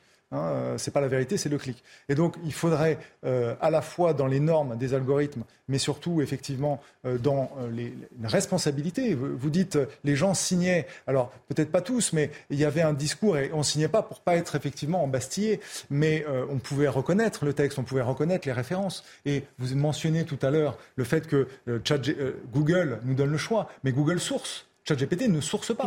parce que pour sourcer, il faut évaluer la vérité. Alors c'est précisément ce qui n'est pas possible. Et donc je pense qu'il y a une responsabilité euh, des professeurs, mais des autorités, des parents en général, pour euh, indiquer euh, les différents niveaux de, crédibilité des sources. Et justement, pour moi, le problème, c'est que on ne peut pas mener, enfin vous êtes éthicien, donc vous voyez bien qu'on ne peut pas mener une réflexion éthique au niveau d'une technologie. On peut le faire qu'au niveau des cas d'usage. Est-ce qu'on utilise pour créer du texte, du style écrire un poème? Là, le lien avec la vérité, il n'est pas, il pas nécessaire. Si on l'utilise comme moteur de recherche, c'est encore différent. Et en fait, il faut essayer de voir chaque fois les différents types de cas d'usage. Là, maintenant, Microsoft veut intégrer euh, GPT dans ses outils. Il faut voir euh, qu'est-ce que ça va donner comme cas d'usage. Et là, on va pouvoir travailler. Non, non, je pense que là, tu fais une erreur. Parce que pour la conception de ce système, on a besoin de choisir des données, on a besoin de les annoter, on a besoin d'évaluer le système avant même d'en faire un usage. Ça, ça fait partie quand même du développement de l'outil. Donc il faut le faire pas seulement pour les usages, mais regarder comment on a fabriqué cet outil. Tous les paramètres qui sont à l'intérieur de ce système ne sont pas euh, neutres. Moi, je travaille sur la cartographie morale de ces systèmes humains-machines, et il y a beaucoup d'humains à beaucoup d'endroits. Qui, qui, font des choix. Mmh. Et ces choix-là, ils ne sont pas anodins dans la solution. Pas seulement et l'usage. Voilà. Et après, l'usage, évidemment, quand on le développe en d'interaction avec ces machines, il faut surveiller d'une autre manière. Quand vous dites pour écrire des poèmes, c'est pas grave. mais... Vous vous rendez compte toutes les lettres d'amour qui vont être envoyées, qui en réalité auront été écrites par euh, ChatGPT J'entends bien, mais nivellement par le bas. Ce que, je veux dire, c'est qu'en fait, selon le type d'usage qu'on va avoir, euh, effectivement, euh, les, les, les, les, caractéristiques de la technologie, le fait que des humains interagissent à différents niveaux, vont pas avoir le même impact. C'est-à-dire, c'est ça qu'il faut regarder. C'est en fonction de la façon dont utiliser les algorithmes, par exemple. Je prends un exemple qui est pas dans ChatGPT, euh, la reconnaissance faciale par exemple, si vous l'utilisez pour déverrouiller votre téléphone, c'est l'authentification, ou si vous l'utilisez pour repérer des terroristes dans la foule, c'est de l'identification, ça pose pas du tout les mêmes types de, questions, alors qu'au fond, à la base, c'est un peu le même type de technologie qui est utilisé. Donc c'est là que le cas d'usage fait la différence.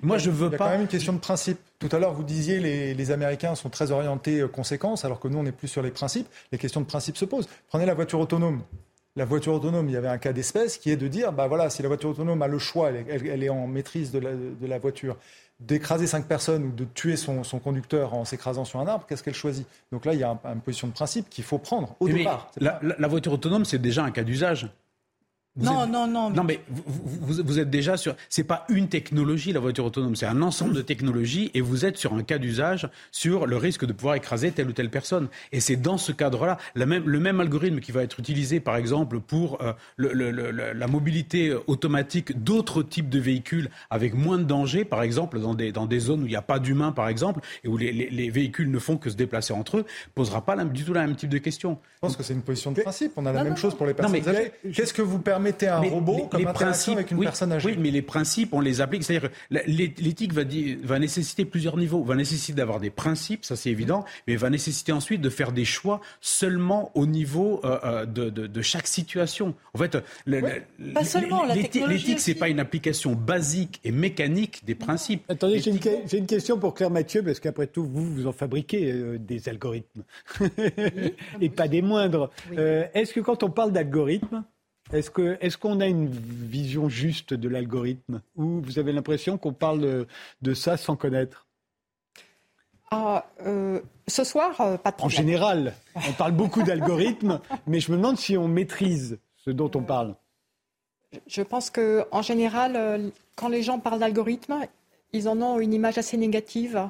Ils pensent à, ils pensent à la machine qui fait quelque chose qu'on ne comprend pas et qui décide pour nous. En gros, c'est ça pour eux, l'algorithme. Et euh, ce n'est pas tout à fait ça, un algorithme. Hein. C'est juste une, recette pour résoudre un problème. C'est tout. Mmh.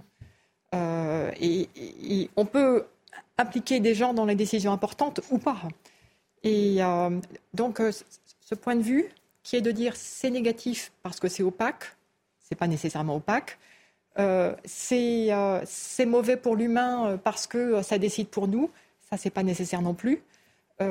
En fait, les algorithmes sont derrière tous les programmes et vous utilisez énormément d'outils pour lesquels les algorithmes sous-jacents vous aident dans votre quotidien. il y a des algorithmes différents. Là, on parle d'algorithmes d'apprentissage machine et notamment de réseaux de neurones. Moi, j'en ai utilisé depuis 30 ans. C'est un système qui va auto-apprendre à partir de données qu'on sélectionne. Donc nous sommes, nous, humains, à l'origine, en fait, de ce que va faire le système. Et les données aussi. C'est-à-dire suivant mon choix de données, je n'aurai pas le même résultat. Et donc si euh, je mélange ça avec, euh, dans ChatGPT aussi, un autre truc qui est j'apprends en interaction, parce qu'il a aussi une phase comme ça avec un algorithme de reinforcement learning, là, je, rajoute encore des informations que vous n'allez pas du tout comprendre. Alors j'entends bien, les algorithmes ne sont pas là pour être euh, néfastes, mais on a besoin de mieux expliquer ces concepts fondamentaux d'apprentissage des machines qui sont très différents des nôtres. Même si on parle de réseau de neurones, c'est pas l'apprentissage du cerveau. On a 100 euh, cellules neuronales différentes. Là, c'est un seul, une seule modification mathématique très simplifiée. Donc, c'est essentiel pour moi qu'on explique bien la différence entre ces machines et ces humains. Et tous ces géants du numérique nous amènent vers, on va vers la représentation de l'humain quand c'est pas aller recopier le cerveau de l'humain et on va faire une machine comme ça. Tu vois? Donc, c'est cette espèce de science-fiction et de marketing mélangé euh, de euh, Microsoft, Google, Meta, qui vient en fait déranger tout le monde pour les empêcher finalement de comprendre la justesse de ce qu'on est en train de faire.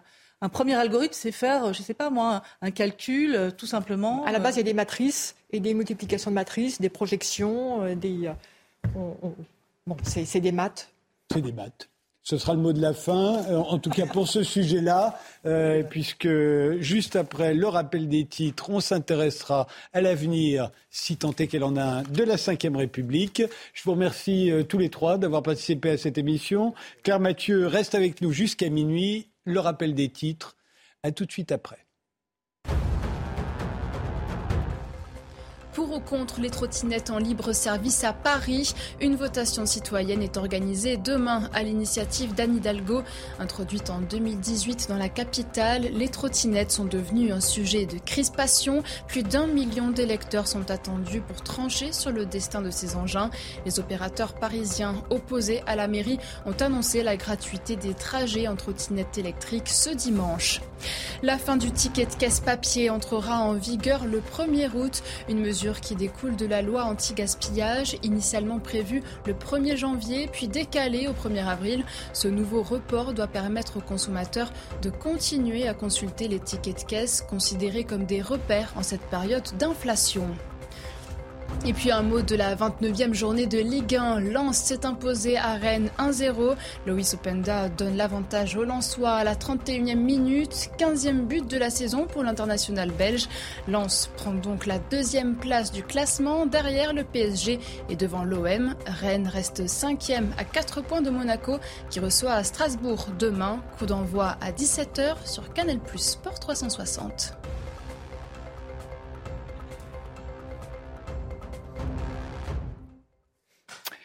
Les visiteurs du soir, c'est jusqu'à minuit. Claire Mathieu, informaticienne, mathématicienne, euh, qui a occupé la chaire informatique et sciences numériques au Collège de France et nous accompagne depuis le début de cette émission. L'historien Eric Anso nous a rejoint. Il vient de publier la première histoire mondiale des impôts. Il va pouvoir nous éclairer sur toutes les questions que l'on se pose à propos des impôts. Est-ce que ça a toujours existé? Est-ce qu'on s'en est toujours plein Est-ce que c'est vrai que la France a le record du monde du nombre de taxes et d'impôts? Il va tout nous dire, y compris comment c'est devenu moral de payer ses impôts. Mais d'abord, intéressons-nous à la Ve République, dont on nous prédit la fin prochaine.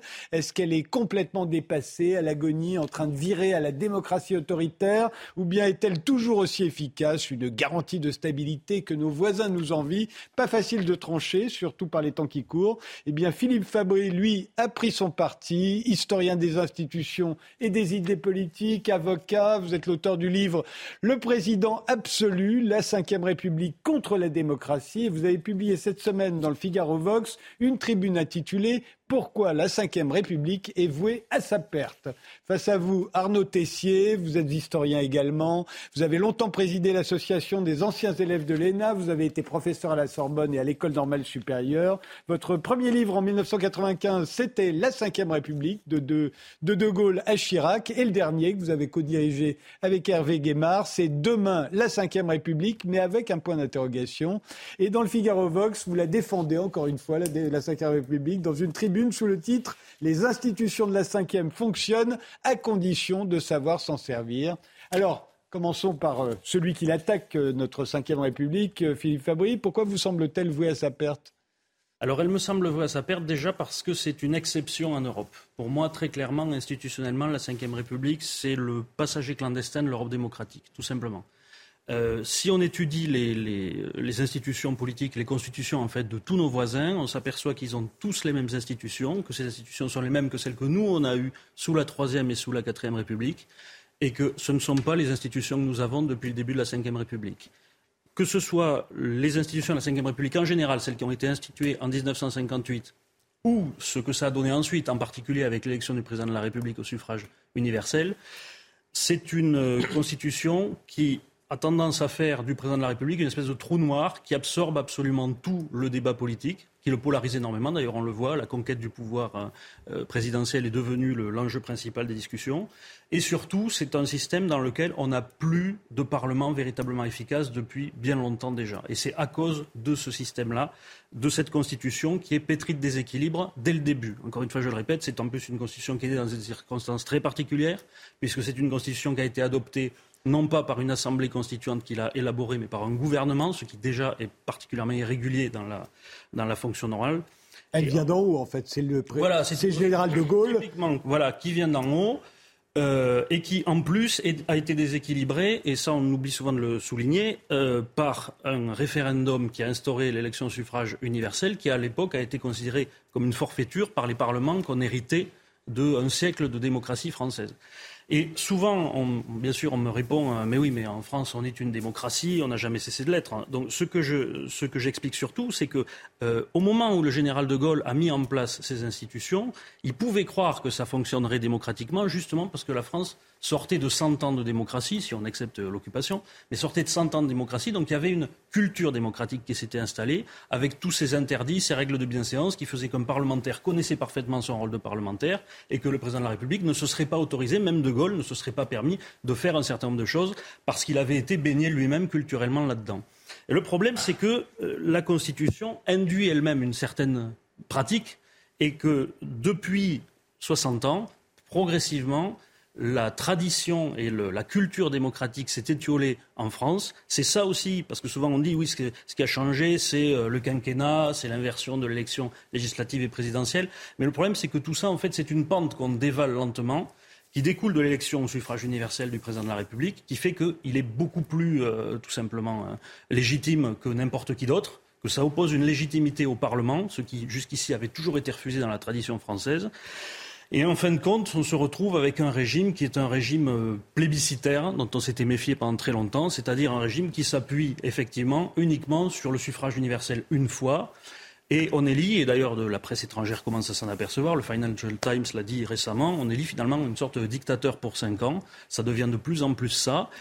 Et c'est pas du tout un hasard si petit à petit on se retrouve avec une opposition de régime autoritaire, euh, c'est-à-dire des gilets jaunes, c'est-à-dire aujourd'hui des manifestations qui sont de plus en plus violentes, parce qu'un pouvoir autoritaire a tendance à créer justement une situation euh, de régime autoritaire. Alors Arnaud Tessier, euh, est-ce que est-ce que c'est un monarque absolu, notre président de la République Est-ce que le Parlement est écrasé?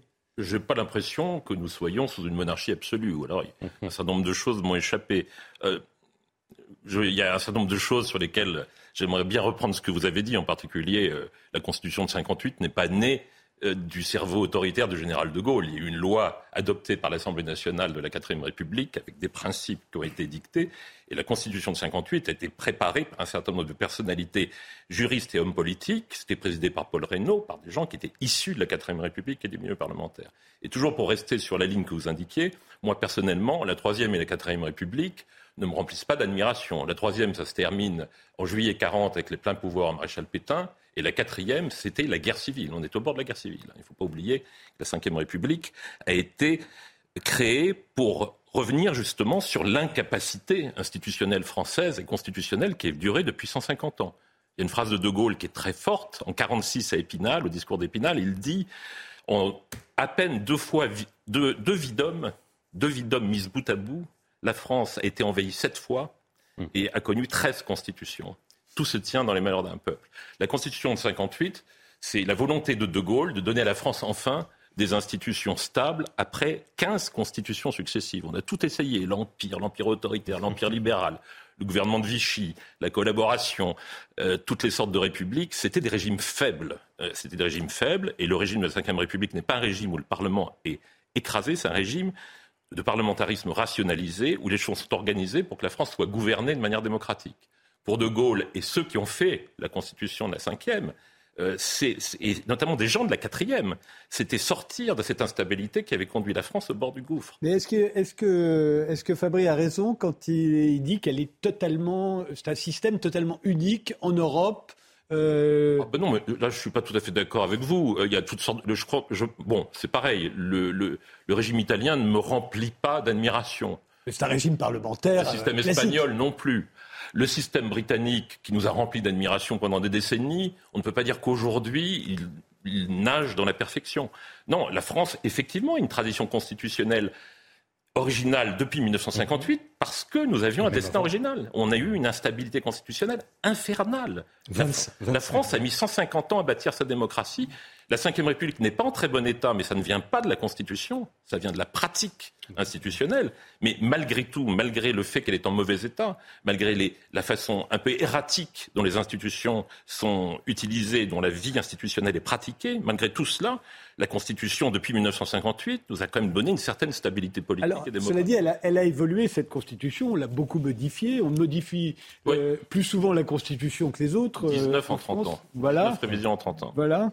Euh, est-ce que, alors, Philippe Fabry dit que le, président, on vit dans un régime hyper présidentiel et que le président est devenu une sorte de super Premier ministre, à la fois inamovible, euh, mais pas responsable devant le Parlement, ce qui lui donnerait effectivement un, caractère euh, euh, un peu particulier. Ben, tout à fait, c'est exceptionnel en Europe. Encore une fois, il faut se rendre compte que le seul pays qui a des institutions similaires à la nôtre en Europe, véritablement, c'est la Russie il faut s'en rendre compte. C'est une chose que je disais déjà avant le 24 février, c'était plus facile à dire. Aujourd'hui, ça paraît complètement démesuré. Mais c'est le cas. Les régimes présidentiels, ou en tout cas dits semi-présidentiels, si on regarde la carte des régimes semi-présidentiels, on trouve la Russie, l'Algérie, l'Égypte, la Syrie. On ne trouve pas le club des nations européennes.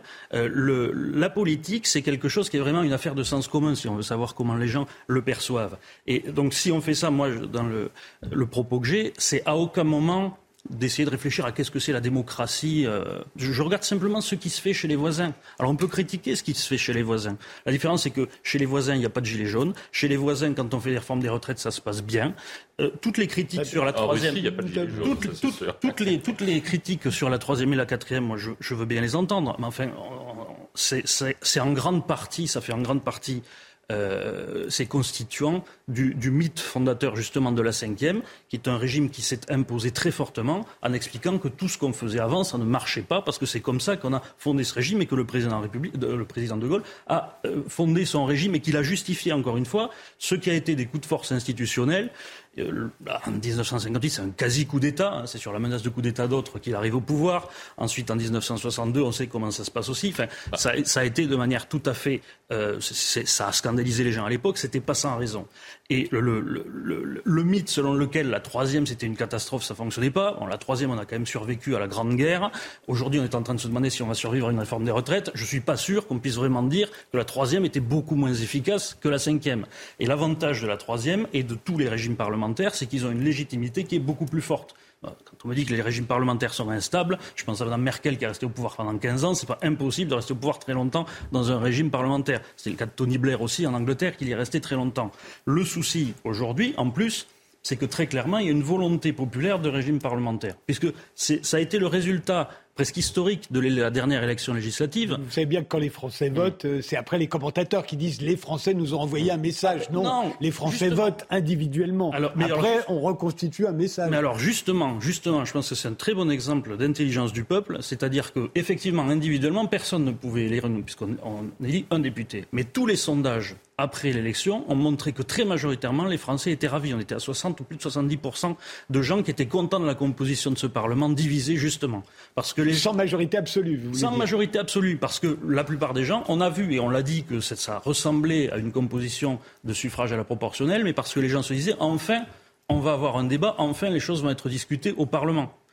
Or, qu'est-ce qui s'est passé derrière? On a eu 11 49-3 et, et, ça, c'est lié à la Constitution. Et c'est pas tellement le problème du 49 Oui, à chaque fois, on dit 11 49-3. Vous savez bien que si on en fait un pour la loi de finances, forcément, il y en aura 10 derrière. Oui, à chaque fois, on dit, vous vous rendez compte, elle en a fait 10 le déjà. le problème, c'est que c'est pas le 49-3 en soi, c'est que dans un régime normal. Et c'était encore le cas à l'époque des fameux 28-49-3 de, Michel Rocard. C'est quand Michel Rocard allait euh, mettre sa responsabilité devant le Parlement, c'était Michel Rocard qui mettait en jeu sa responsabilité de Parlement. Parce que c'était une personnalité politique, il y avait même une rivalité avec François Mitterrand, donc on pouvait penser, penser qu'il parlait en son nom propre. Aujourd'hui, personne n'est dupe. Quand Elisabeth Borne va mettre en jeu sa responsabilité devant le Parlement, c'est qu'à l'Élysée, on lui a dit, tu vas mettre en jeu ta responsabilité devant le Parlement. C'est comme ça que ça se passe. C'est vrai que ça, c'est un problème aujourd'hui. Le fait qu'il y ait un président de la République et euh, un ou une première ministre qui, en réalité, sont tous les deux chefs du gouvernement. Euh, on est ah loin de la Constitution. ça, 58. ça, c'est depuis. D'abord, il y a eu le quinquennat, qui, n'existait pas en 1958. Mmh. le quinquennat a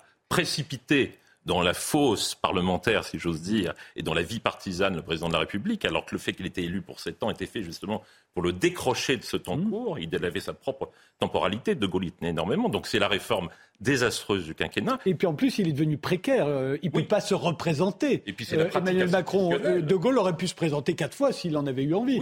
Aujourd'hui, on l'a limité. Résultat, on a un président précaire. Aujourd'hui, on sait qu'il ne se présentera pas. Il ne s'est pas présenté quatre fois, mais il a mis en jeu son mandat et est parti de sa propre initiative. Et donc, il y a eu le quinquennat, et puis il y a la pratique institutionnelle. Il est certain que Nicolas Sarkozy et Emmanuel Macron ont accentué la présidentialisation du régime.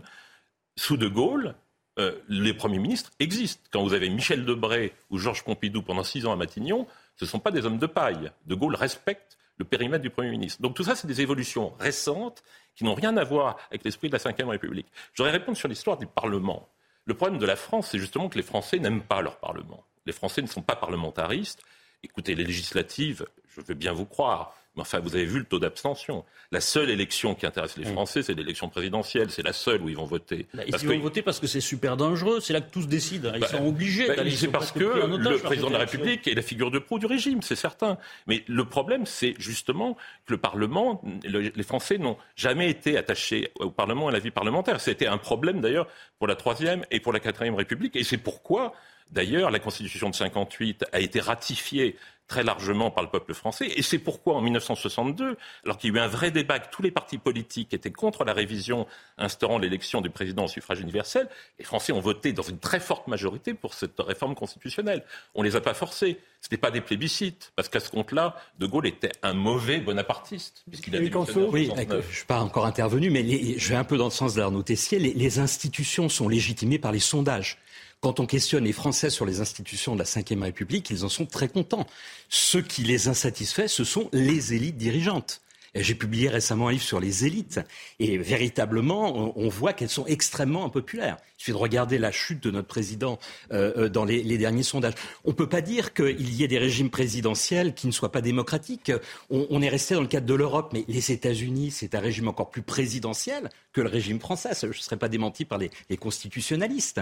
Et pourtant, bon, vous avez eu Trump, c'est vrai. Euh, on a marché sur le Capitole, mais en dehors de Trump, vous n'allez quand même pas critiquer les, institutions américaines. Ah, et je vais rappeler comme l'instabilité qui, qui précède 1958.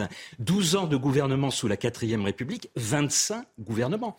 Vous évoquez la Troisième République que vous vantez. Rappelons quand même que dans les années 30, mais on a eu une crise absolument terrible. Le 6 février 34, abat les parlementaires, jetons-les dans la Seine c'est aussi terrible que le mouvement des Gilets jaunes.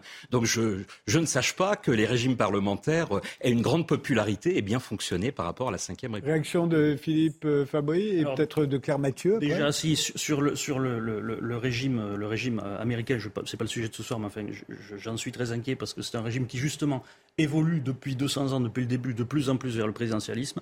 C'est d'ailleurs pour ça qu'on se retrouve aux États-Unis avec le même genre de problème qu'on a nous, c'est-à-dire avec euh, des événements comme le 6 janvier ou cette espèce de polarisation très forte de la société américaine. Ça vient de ce type de régime, justement. On ne voit pas ça dans les régimes parlementaires.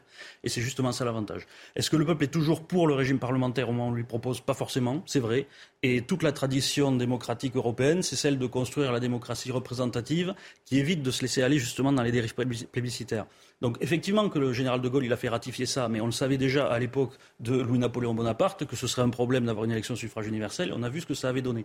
Euh, ça n'a pas donné l'empire cette fois-ci, encore une fois, parce que euh, contrairement à Louis-Napoléon Bonaparte, le général de Gaulle lui avait été élu dans la démocratie et je continue de penser que le général de Gaulle, lui, était un vrai démocrate et il pensait effectivement faire une constitution équilibrée. Le problème, c'est que ce n'était pas un constitutionnaliste et qu'il n'avait pas réalisé ce problème qui est que la tradition démocratique européenne, si on trouve la même chose chez tous nos voisins, c'est pour une bonne raison, c'est que ça, ça marche, alors que le reste, ça ne marche pas ou ça ne dure pas.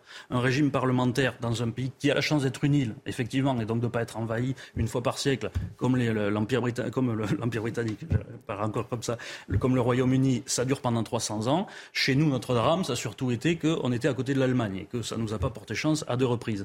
Mais euh, une grande partie. Ni à eux, hein. Non plus. Mais en grande partie, l'instabilité stabilité de notre histoire constitutionnelle, elle vient de là, parce qu'à partir de 1870, euh, et même avant la défaite de 70, le, plébiscite de, février 70, euh, sous Louis-Napoléon Bonaparte, il allait instaurer en fait une, monarchie à l'anglaise. Donc on allait avoir, ça aurait été comme la Troisième République, mais avec, avec un napoléonide. Et on aurait pu les garder jusqu'à aujourd'hui si on avait eu la Manche.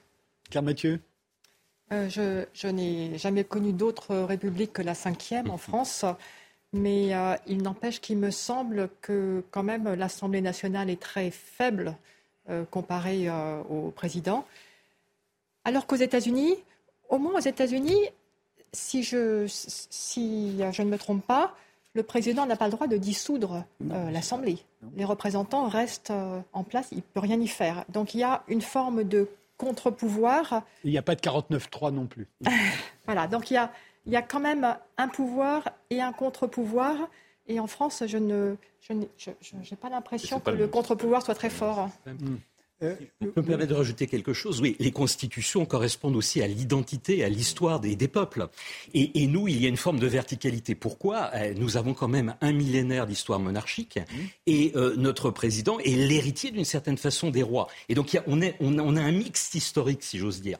Par ailleurs, le lien avec le peuple est très fort. Il y a l'usage du référendum dans la Constitution qui est très très important. Notons qu'en 2005, c'est la dernière fois que pour une question générale, le référendum a été utilisé et euh, on s'est rendu compte qu'il n'a pas été appliqué. Euh, notre président Macron a dit en 2019, en plein mouvement des Gilets jaunes, qu'il allait justement remettre le référendum. Nous avons maintenant un référendum d'initiative partagée.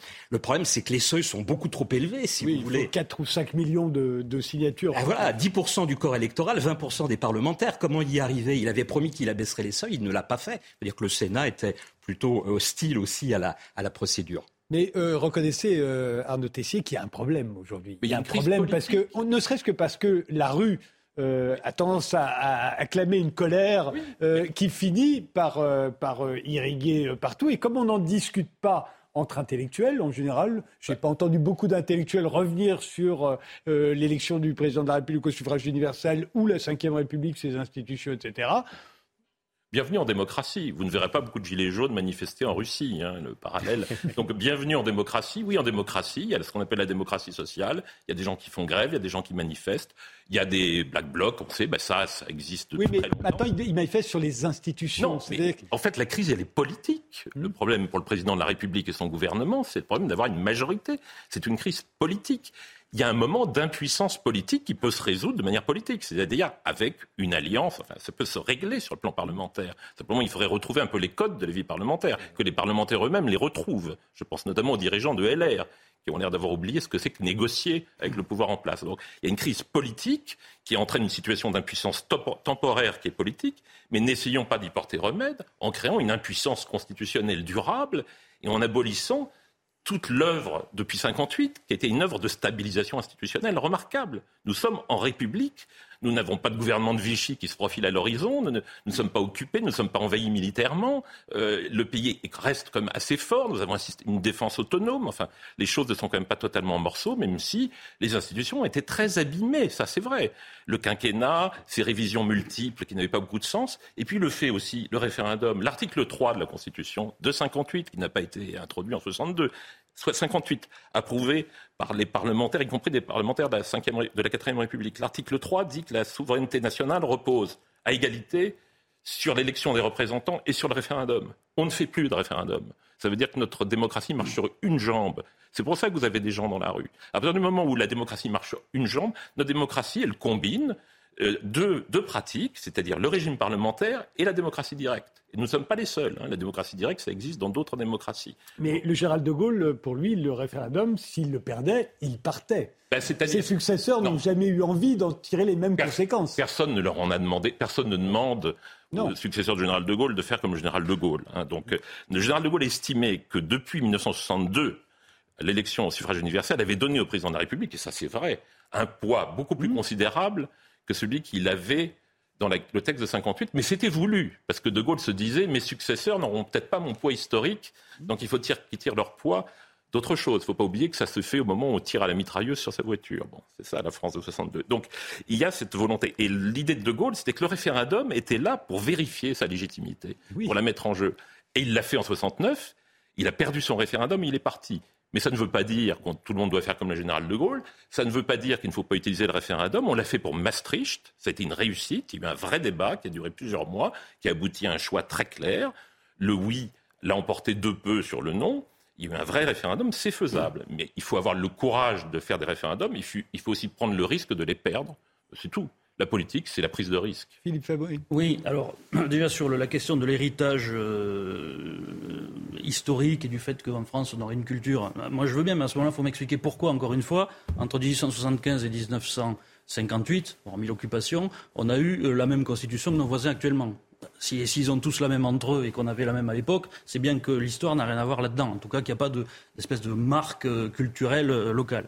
Euh, en, Russie, on a des gilets jaunes. En 2012, il y a eu les grosses manifestations massives contre Vladimir Poutine. Il y a eu pendant des mois, il y a deux ans, les manifestations à Khabarovsk. Il y en a eu. Bon, là, il n'y en a plus parce qu'ils sont en guerre.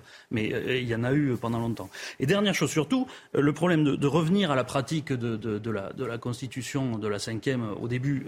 le truc, c'est que c'est un doux rêve parce que cette pratique du début, elle était conditionnée justement par une population qui avait 100 ans de démocratie parlementaire derrière elle. Donc les gens étaient formés à ça les parlementaires de l'époque étaient formés à ça, ils avaient toutes ces habitudes, ils avaient toute cette culture. Cette culture, elle s'est effacée petit à petit au cours des 60 dernières années, et on la fera parvenir sur un geste volontariste en décidant que. Et le fait, une bonne constitution, ce qu'elle fait, c'est qu'elle a tendance justement à induire une culture démocratique et à la favoriser, à favoriser son développement. Je parlais, euh, ben, en fait, on peut parler de tous nos pays voisins, mais on parlait de l'Angleterre parce qu'on a plus de recul. Euh, c'est un pays qui s'est démocratisé, ce n'est pas une démocratie à partir de la glorieuse révolution en 1688, c'est un régime parlementaire et pas une démocratie.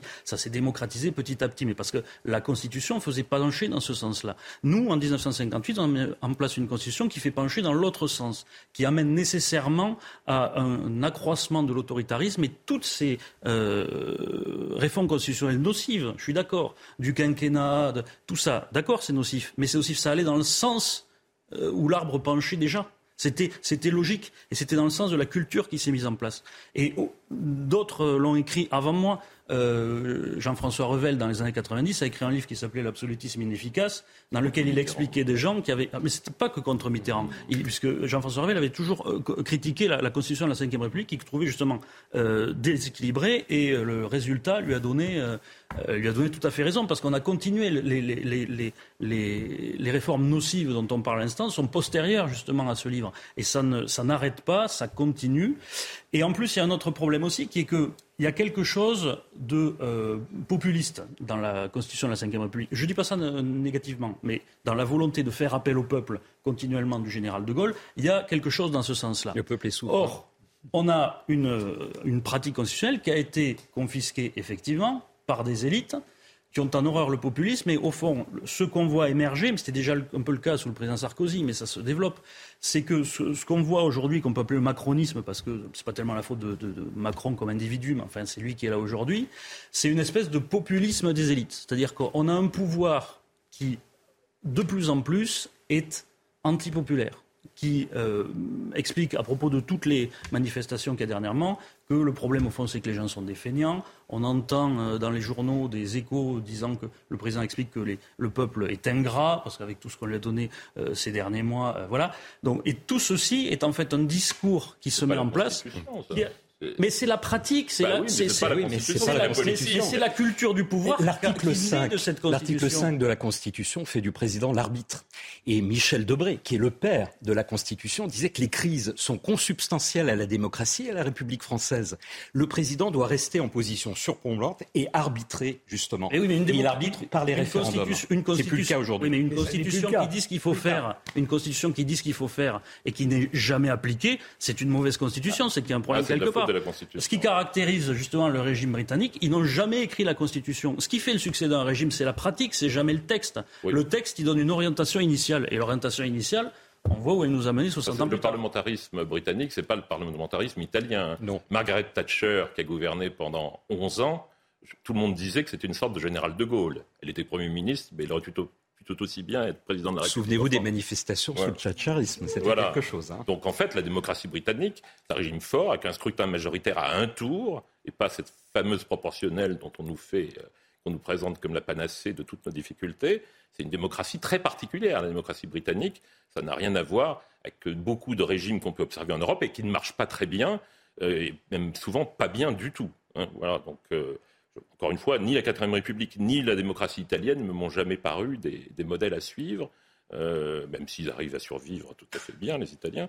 Mais enfin, voilà. Donc je crois qu'il ne faut pas confondre la politique, la façon dont les gens manient les institutions, parce que les institutions, ce sont des, des hommes, des femmes qui, qui, qui, les manient, et puis la Constitution elle-même. Les institutions ne sont pas mauvaises, c'est la façon dont on s'en sert qui est critiquable. Dernière question, mais réponse très rapide, parce qu'il nous reste moins d'une minute, Philippe Fabry. Ça fait très longtemps qu'on dit du mal de la Ve République. Pourquoi aujourd'hui, maintenant, à votre avis, elle, est, elle court à sa perte, là?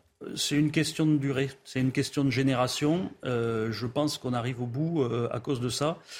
Et du fait aussi qu'on euh, on, on n'a jamais vu sa remise en question surgir de cette manière. C'est-à-dire que c'est venu de la rue et tout d'un coup, sur tous les plateaux de télévision, on a commencé à se dire est-ce que le régime est bon?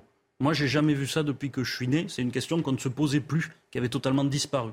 Et à mon avis, c'est le signe de sa euh, au moins transformation profonde prochaine pour qu'on euh, soit plus conforme aux standards des voisins. On, fait, euh, on laisse place au rappel des titres et on se retrouve tout de suite après. On va parler maintenant d'un autre sujet qui fâche, les impôts. Dans le Calvados, plusieurs milliers de manifestants ont défilé à Vire, fief électoral d'Elisabeth Borne lors des dernières législatives. Au moins 6000 personnes selon les syndicats, 3100 d'après la préfecture, tous venus exprimer leur colère contre la réforme des retraites, alors que la Première ministre recevra l'intersyndicale mercredi à Matignon. Marlène Schiappa en une de Playboy suscite de nombreuses réactions. Une interview, je cite, pas du tout appropriée dans le contexte actuel selon la Première ministre. Elisabeth Borne a appelé Marlène Schiappa pour le lui signifier. La secrétaire d'État chargée de l'économie sociale et solidaire a accordé au magazine un entretien sur les droits des femmes à paraître jeudi. Et puis cette image insolite à Paris, ce n'est pas un poisson d'avril. La Dame de Fer s'est trouvée une petite sœur. Une réplique de la Tour Eiffel est apparue au pied de l'emblématique monument à l'occasion de ses 134 ans. Baptisée Eiffela, mesurant 32 mètres de haut, elle a été installée la nuit dernière par Philippe Mindron, un performeur vendéen. Une œuvre à observer jusqu'au 10 avril. Éric Anso, vous êtes historien, vous enseignez l'histoire contemporaine à la Sorbonne. Vous venez de publier avec euh, Jean-Luc euh, Boudron la première histoire mondiale des impôts euh, de l'Antiquité à nos jours chez Passé Composé. Est-ce qu'on a toujours payé des impôts? On a toujours payé des impôts à partir du moment où les États sont apparus, c'est-à-dire il y a 5000 ans, 3000 ans en gros avant Jésus-Christ, si vous voulez. On pourrait citer la, Chine des Shang, on pourrait citer la Crète mycénienne, on pourrait citer les cités de Mésopotamie comme Our ou Lagash. Et dans ces États, effectivement, on s'est mis à payer l'impôt. Pourquoi? Parce qu'on construisait des murailles, on avait des employés, des fonctionnaires, il fallait payer les armées, et donc on levait le tribut sur les peuples que l'on dominait ou sur euh, ses propres sujets. Mais moi, je me suis toujours demandé comment on le justifie intellectuellement. Euh, parce qu'au fond, on va faire des offrandes aux dieux, puis on va faire des offrandes aux chefs, euh, au chef de la tribu, puis on va faire des offrandes au seigneur, on va en faire à l'Église, puis au roi, puis à l'État. Alors les offrandes, au bout d'un certain temps, ça devient des impôts, mais j'ai l'impression que c'est le même cheminement. Et avant de faire des offrandes, il faut quand même qu'on arrive à nous persuader que ça se justifie. Ah, on arrive à le justifier au nom du bien public, c'est-à-dire euh, c'est pour votre bien, cher sujet, que nous vous faisons payer les impôts. Et vous évoquiez Dieu, mais souvent on invoque Dieu également, c'est-à-dire euh, lorsqu'on est un monarque de droit divin, euh, on doit son pouvoir à Dieu, et donc Dieu, voilà, dit il faut payer l'impôt au souverain. dans la Bible, dans le Coran, dans tous les livres sacrés, on évoque les impôts. Je rappellerai cette phrase euh, de Jésus rendez à César ce qui est à César et à Dieu ce qui est à Dieu. Donc, euh, effectivement. Euh, d'après ce que vous dites, c'est quand même. Les, arguments sont-ils vraiment différents quand le chef de la tribu ou, ou les Cheng en Chine expliquent à leur sujet qu'ils doivent payer des impôts. Les, arguments sont-ils très différents du chef de la mafia qui vient vous expliquer qui va vous protéger et que ce serait bien de lui donner un petit quelque chose en échange? Vous m'entraînez sur un terrain un petit peu glissant. Est-ce que ça fonctionne de la même manière En gros, oui, je dirais ça fonctionne exactement de la même manière si vous voulez et ça fonctionne aussi, euh, vous évoquiez la mafia, par la terreur. C'est-à-dire que lorsque les sujets ne veulent pas payer l'impôt, on adopte des mesures qui sont très très dures. Par exemple, sous l'Égypte, on n'hésitait pas à décapiter les gens qui refusaient de payer l'impôt. On va peut-être évoquer tout à l'heure les révoltes, mais euh, aujourd'hui, euh, nos gilets jaunes n'ont pas été euh, massacrés en place publique, mais il y a eu dans certaines révoltes contre l'impôt des centaines de milliers de morts à l'époque médiévale et à l'époque moderne. Et, le consentement à l'impôt, on y reviendra, c'est très récent. Ah, c'est récent et ancien. Alors, on ah distingue dans le livre, parce qu'on s'appuie bien évidemment sur les spécialistes du droit fiscal, ce qu'on appelle le consentement euh, à l'impôt et le consentement de l'impôt. Le consentement de l'impôt, c'est le consentement dans le cadre d'une représentation parlementaire. Donc, euh, nous avons élu des gens qui vont euh, chaque année voter le budget et, et l'impôt. Donc c'est ça, c'est très contemporain. Vous l'avez dit, c'est le XVIIe siècle en Angleterre, c'est le XVIIIe aux États-Unis, c'est la Révolution française 1789 en France. Mais le consentement à l'impôt est voulu par les souverains, y compris euh, à l'époque de la contrainte, il y a très très longtemps, parce que comprenez bien que les souverains ne massacrent pas leur peuple qui ne paie pas l'impôt pour le plaisir. Donc le but, c'est d'arriver à une forme d'acceptation. Et on cite dans le livre, par exemple, Charles le Chauve, qui est le petit-fils de Charlemagne, qui prend un édit en 864 qui s'appelle l'édit de Pistre. C'est bien connu des historiens. Et il dit à ses collecteurs d'impôts, voilà, il y a eu trop de révoltes euh, ces dernières années. Il va falloir que vous arriviez à faire comprendre par la douceur, par la persuasion à mes sujets qu'ils doivent pour leur bien payer l'impôt. Donc vous voyez, déjà, euh, nous sommes là au IXe siècle après Jésus-Christ, il y a déjà cette volonté de persuader, de convaincre et d'obtenir une forme de on. On réhabiliter Charles le Chauve, d'ailleurs, on n'en parle jamais, alors qu'il a quand même réussi à reconstituer l'empire de son grand-père. Exactement. Euh, et puis d'une certaine façon, c'est le premier père de notre pays. On revient à l'histoire lointaine, puisque c'est euh, le roi de la Francie occidentale au moment du partage du, de l'empire de, de Charlemagne. Il a tout reconstitué ensuite en, en, faisant la guerre à ses frères. Mais d'un autre côté, si je peux me permettre, il ouvre une boîte de Pandore parce qu'il va accepter d'une certaine façon la féodalité et il va se dépouiller lui-même parce que la féodalité, c'est le fait que désormais, les seigneurs vont percevoir pour leur C'est ce que j'allais vous dire. Sous la, sous la, féodalité, on paye des impôts aux seigneurs. Il y en a même plusieurs qui peuvent en percevoir. On paye des impôts à l'Église et on se demande forcément Qu'est-ce qui reste au roi? Qu'est-ce qui reste au pouvoir central? Alors, en Occident, il faut distinguer l'Occident et l'Orient. En Orient, vous n'avez pas ces phénomènes de féodalité. Les États restent très puissants. Mais en Occident, la féodalité apparaît dans des pays comme la France, l'Angleterre, euh, les États allemands. Et euh, les États se démunissent en quelque sorte. Il faudra attendre l'arrivée des Capétiens, donc euh, XIIe, XIIIe siècle. Philippe le Bel joue un très grand rôle dans cette histoire-là, pour de nouveau que l'État se reconstitue avec des légistes, des fonctionnaires et reprenne la main, je dirais, sur cette féodalité. Mais pendant cinq siècles, effectivement, on avait un État réduit à la portion congrue. Donc des rois faibles, par la même occasion. Des rois faibles par la force des choses. Au départ, euh, quand on lit votre livre, euh, Éric Anso, on se dit, bon, on a surtout fait payer les pauvres. Après, on commence à faire payer la classe moyenne euh, naissante.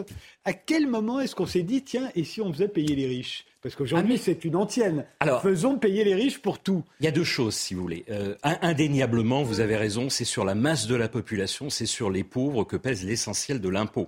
Mais malgré tout, à toute époque, les riches ont payé et le clergé a payé. Vous avez des souverains, alors on en revient euh, à des formes de populisme, le mot est anachronique, mais qui n'ont pas hésité parce qu'ils avaient besoin d'argent ou qu'ils avaient besoin, dans le cadre de systèmes qui étaient démocratiques, euh, de se faire valoir vis-à-vis des populations pour être élus. Je vais vous donner un exemple dans un instant, et donc qui taxait les riches.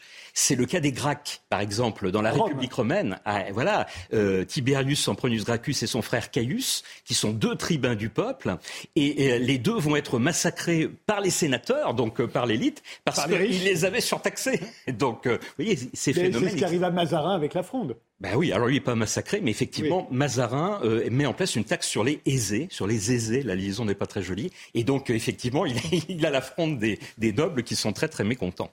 Donc, euh, collecter des impôts, ça permet aux États de prospérer, mais il y a toujours un moment où ça peut basculer.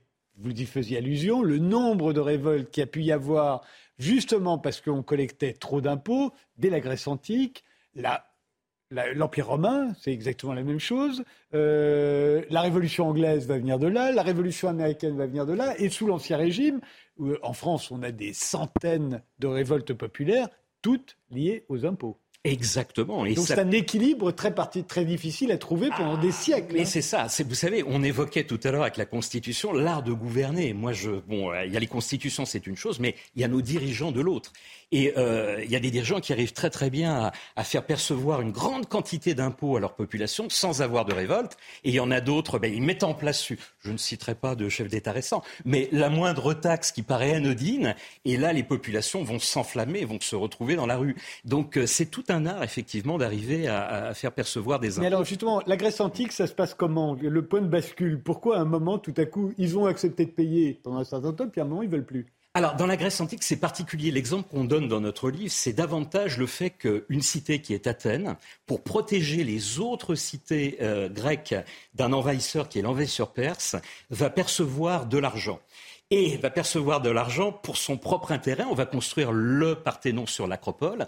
Et à partir de là, les autres cités grecques vont se dire mais c'est pas possible. Là. Tant qu'ils payaient pour la marine, ça allait. Mais pour la, la thalassocratie, pour la, marine, ça allait. C'était pour nous défendre. Mais pas pour euh, le Mais là, c'est pas pour notre intérêt. C'est pour la beauté euh, des dieux et euh, de la, la ville d'Athènes. Et ça va donner lieu à la guerre du Péloponnèse et c'est le début de la fin en fait d'Athènes. Très souvent, vous l'avez dit tout à l'heure, le début de la fin des États, c'est quand il y a une révolte contre l'impôt. Donc il faut faire attention. C'est le petit bémol que je dirais par rapport à notre débat antérieur. N'oublions pas les bonnets rouges, n'oublions pas non plus les gilets jaunes qui sont l'un et l'autre nés en fait d'une révolte contre. Et l'Empire romain, il y a beaucoup d'impôts sous l'Empire romain? Il y a énormément d'impôts. Alors, c'est des impôts un petit peu particuliers parce qu'ils sont pendant très longtemps perçus euh, sur les peuples euh, vaincus et dominés. C'est une forme de tribu, si vous voulez. Et puis à un moment donné, euh, un empereur qui s'appelle Caracalla, en 212 hein, après Jésus-Christ, va décider en fait d'accorder la citoyenneté romaine à beaucoup de voilà d'anciens euh, peuples colonisés, de manière à percevoir l'impôt euh, beaucoup plus largement. Et c'est ça qui, va les, révolter C'est pas les révoltes, mais c'est le début de la fin. C'est vrai que les révoltes vont après s'enchaîner au cours des, décennies et des siècles qui vont suivre. oui. et, donc il y a le, risque de provoquer des révoltes. Euh, euh, est-ce que, est-ce qu'il y a, à part Monaco, est-ce qu'il y a d'autres États qui ont eu l'idée de supprimer les impôts, en tout cas les Alors le cas de Monaco est très très intéressant parce que Monaco c'est un État souverain mais qui est quand même lié mmh. à l'histoire française et qui ne doit sa souveraineté qu'à la bienveillance de l'État français. Soyons très clairs. Et donc pendant très longtemps, ils ont copié, même singé, la France. Lorsque la Révolution française crée quatre contributions directes, Monaco va créer ces quatre contributions directes. Et ces quatre contributions directes sont possibles et font rentrer beaucoup d'argent parce que Monaco bénéficie de la manne agricole de petites villes qui l'entourent, comme Roquebrune, comme Menton. Euh, en 1848, Roquebrune et Menton sont rattachés à la France. Et donc Monaco perd ses territoires. Il va falloir trouver de nouvelles rentrées d'argent. Et le monarque qui s'appelle Charles III va avoir l'idée de créer le casino qui va être une manne et qui rapporte tellement d'argent parce que les souverains, les puissants, les riches de toute l'Europe se pressent à Monaco, qui n'a même plus besoin, imaginer d'impôts. Donc on bascule dans un système exactement inverse. Et c'est depuis cette époque que les citoyens monégasques sont dispensés en fait d'impôts. Mais est-ce que c'est unique? Est-ce qu'il n'y a pas eu dans l'histoire? C'est pas, pas, unique du tout. Euh, la papauté, par exemple, euh, également, c'est euh, les entrées dans les musées du Vatican et le denier de Saint-Pierre, c'est-à-dire la contribution volontaire et bien des croyants, des catholiques, qui permet en fait de dispenser la papauté, de prélever sur ces sujets un impôt. Mais aujourd'hui, il n'y a plus de sujet de la papauté, puisqu'en fait, vous le savez, le Vatican, c'est le plus petit État euh, de la Terre. Il 40... mais, mais, pendant très longtemps, il, a euh, possédé un tiers de la péninsule italienne. Alors en France, vous le racontez, on a déployé des imagination absolument extraordinaire pour inventer des impôts hein, euh, sur les portes et fenêtres. sur les cartes à jouer, sur les chiens, sur les ordures ménagères, sur les billards, sur les bicyclettes. Et, je vous parle que de choses qui n'existent plus. Ça a été remplacé par euh, pourquoi ça, nous vient d'où? Pourquoi est-ce qu'on a de telles, euh, une telle appétence pour, euh, ah bah, les impôts C'est notre génie, c'est notre inventivité. Non, mais trêve de plaisanterie, c'est aussi le fait qu'on a cette tradition étatique qui vient de très très loin. Et nous sommes les plus grands inventeurs d'impôts avec nos camarades britanniques, dont l'État s'est créé quasiment au même moment, c'est-à-dire 12e, hein, l'État dans sa forme contemporaine, 12e, 13e siècle. Donc vous voulez dire qu'en fait, plus on est civilisé en termes d'État, plus on est sophistiqué, plus on invente des impôts. D'une certaine façon. Donc, à croire que nous sommes vraiment très sophistiqués, puisque nous détenons le record du monde, nous avons 480 taxes et impôts aujourd'hui en France. Et Vauban.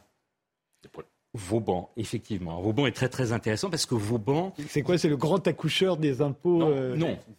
lui, il veut justement rendre voilà, une égalité beaucoup plus grande. Il trouve que le système est trop complexe et il voudrait une capitation qui pèse sur tous. Alors ça, c'est un système révolutionnaire. Pourtant, c'est un grand, la dîme royale, un très très grand serviteur du roi. Et le roi va trouver quand même qu'il va un petit peu trop loin. Donc cette dîme royale, il la mettra pas en place, mais il mettra euh, quand même en place un vingtième. Donc on prélèvera une somme d'argent quand même sur tous, y compris les riches d'ailleurs. Donc vous voulez dire qu'il invente l'impôt sur le revenu? À l'époque où il est le premier ou D'une certaine façon, d'une certaine façon en France. Oui, oui. Mais il faudra attendre encore euh, Joseph Caillot, c'est-à-dire 1914, pour que celui-ci soit mis en place. Parce que le problème en France, euh, on préfère les impôts indirects pendant très longtemps, parce que l'impôt indirect, il est réputé indolore. Parfois, il est très très lourd. Rappelons qu'aujourd'hui, la TVA représente plus de 55% de la part de la fiscalité la TVA, en France. Invention française. Ah, Cocorico, à invention française, hein. un, un, haut fonctionnaire des années 50. génial. Tout le monde le paye, on ne le sent pas. Exactement, tout le monde l'a copié. Tous les pays européens, y compris nos amis britanniques, l'ont copié dans les années On l'a inventé quand ça? Dans les années 1950, au milieu des années 1950. C'est si, si, récent que ça. On l'oublie, mais effectivement, c'est. Alors, vous voulez dire que, en fait, jusqu'en euh, l'impôt sur le revenu en France, c'est 1914. Voilà. Euh, mais mis en place après la Grande Guerre, parce que le fait qu'il y a la Grande Guerre, mais disons que l'impôt sur le revenu existait en Angleterre et en Allemagne euh, au 19e. donc avant 1914, il n'y a pas d'impôt sur le revenu, il n'y a pas de TVA. Pays extraordinaire, mais de quoi vit-on? Ah bah Parce qu'il y a quand même des services publics. Il y a quatre impôts directs quand même. C'est les quatre contributions que je vous évoquais tout à l'heure, celle sur les portes et fenêtres, une contribution euh, mobilière également, la euh, patente également qui pèse sur les, commerces. Hein, et donc il y a, si vous voulez, un les portes et fenêtres, c'est ce qui pèse sur les propriétaires ou les locataires. Exactement. Ça c'est pratique. On peut en dire un mot parce qu'on va euh, estimer la richesse d'une personne au nombre de fenêtres et de portes qu'il a chez lui. D'où les fenêtres qui ont été murées avec des trompe-l'œil. Hein. Exactement. Mais si vous voulez, c'est intéressant parce que ça nous renvoie à la mentalité française. Pourquoi l'impôt sur le revenu a mis si longtemps à être mis en place? Parce que le français n'aime pas qu'on s'introduise dans ses affaires personnelles et dans ses revenus. Or, pour percevoir un impôt sur le revenu, il faut faire une déclaration. Hein, et euh, aller voir un peu ce qui se passe chez les gens. C'était l'impôt inquisitorial sur le revenu. Exactement. Et Adolphe Thiers a prononcé des grands discours là-dessus. Non, non, les impôts indirects, c'est les peuples barbares qui les prélèvent. Nous, nous sommes un peuple civilisé et donc nous devons faire reposer nos taxations sur le système indirect. Oui, ça explique ce, décalage qu'on a par rapport à d'autres. Et c'est intéressant comme on qualifie de barbares tous les peuples qui ne font pas comme nous. Exactement. C'est toujours assez drôle. Euh, donc on n'a pas la TVA, on n'a pas l'impôt sur le revenu 1900, enfin jusqu'à après la Grande Guerre. Euh, de quoi se plaint-on à l'époque? Parce que j'imagine qu'on se plaint quand même. On se plaint et on se plaint, je dirais, un petit peu à tort par rapport à aujourd'hui, parce qu'imaginez que le taux d'imposition euh, par rapport au produit intérieur brut ne représente que 10% en moyenne des États européens, France comprise, à la veille de la guerre de 14. Et là, je pourrais me livrer une petite interrogation autour de cette table. Est-ce que vous savez combien c'est aujourd'hui dans les pays de l'OCDE Près de 50 entre 25 et 47. Et la France, c'est quasi leader à environ 45%. Il n'y a, a, que le Danemark qui fait plus que nous. Donc vous voyez, on a augmenté considérablement la, la pression fiscale. Alors il y a des taxes, hein, il y a plein de taxes, y compris euh, la trésorerie taxe sur le sel qu'on appelait la gabelle sous l'Ancien Régime supprimée par les révolutionnaires, parce que là c'est un geste fort, un signal fort qu'on va donner au peuple. Regardez, on fait beaucoup mieux que le roi, mais que Napoléon, alors on l'appelle pas la gabelle, mais rétabli après sous l'Empire et qui va euh, perdurer, je dirais, on ne le sait pas, mais jusqu'à une grande partie du XXe siècle, hein, euh, l'impôt sur le sel. Mais alors, pendant très longtemps, l'impôt est considéré, est, est assimilé à une oppression. Hmm. Et d'où toutes les révoltes populaires contre les impôts. Mais vraiment, pendant très très longtemps, l'impôt, c'est forcément injuste et c'est forcément une oppression. À partir de quel moment est-ce qu'on commence à considérer, c'est où je parlais de consentement, et on commence à considérer qu'au fond, l'impôt, c'est normal de le payer, euh, c'est normal de payer pour les écoles, pour les routes, pour l'armée, euh, Alors, il y a police. en France, il y a deux moments forts. Il y a la Révolution d'abord, et d'ailleurs le mot impôt va être banni du vocabulaire officiel. Il va être remplacé dans la Déclaration des droits de l'homme et du citoyen du 26 août 1789 par le terme de contribution. Vous savez, la, sémantique, c'est très important. On contribue. Euh, on, contribue volontairement. Impôt, c'est un terme très très fort. Hein. Ça vient du latin, le verbe imponere, qui signifie faire peser le joug de l'État sur les, euh, épaules, les épaules des gens, un peu comme sur le bétail. Donc vous voyez, euh, l'impôt, contribution, c'est pas c'est pas la même chose. Et le deuxième temps fort, c'est la troisième République qui va faire une pédagogie, je dirais, de l'État. Vous payez l'impôt pour votre bien, et c'est là qu'on va faire ressurgir une, une expression d'ancien régime qui était tombée un peu en désuétude. C'est sous l'ancien régime, vous étiez vos ancêtres étaient taillables et corvéables à merci. Les seigneurs, les rois faisaient tout ce qu'ils voulaient de vous. Regardez, grâce à la République, vous avez des contributions qui sont justes et qui sont moins fortes que Nenni. Elles sont beaucoup plus fortes. Plus fortes. J'allais vous dire, la pression fiscale n'a cessé d'augmenter. N'a cessé d'augmenter au fil du temps. Ça, c'est une constante. Euh, la mathématicienne, peut-être euh, Claire Mathieu, a quelque chose à nous dire à ce sujet. Cette pression fiscale qui ne cesse d'augmenter. Euh, moi, étant fonctionnaire, donc je suis payé par l'impôt, donc ce serait malvenu pour moi de me plaindre. Hein au contraire à, partir de quand est-ce que euh, l'impôt devient un, outil euh, de régulation économique? Alors je dirais à partir de la crise vérité. Alors il l'a toujours été. Hein, alors moi, il y a un monarque qui m'est cher. Je suis désolé euh, par rapport à l'interlocuteur de l'autre côté de la table. C'est Napoléon III. Napoléon III a toute une théorie de l'impôt.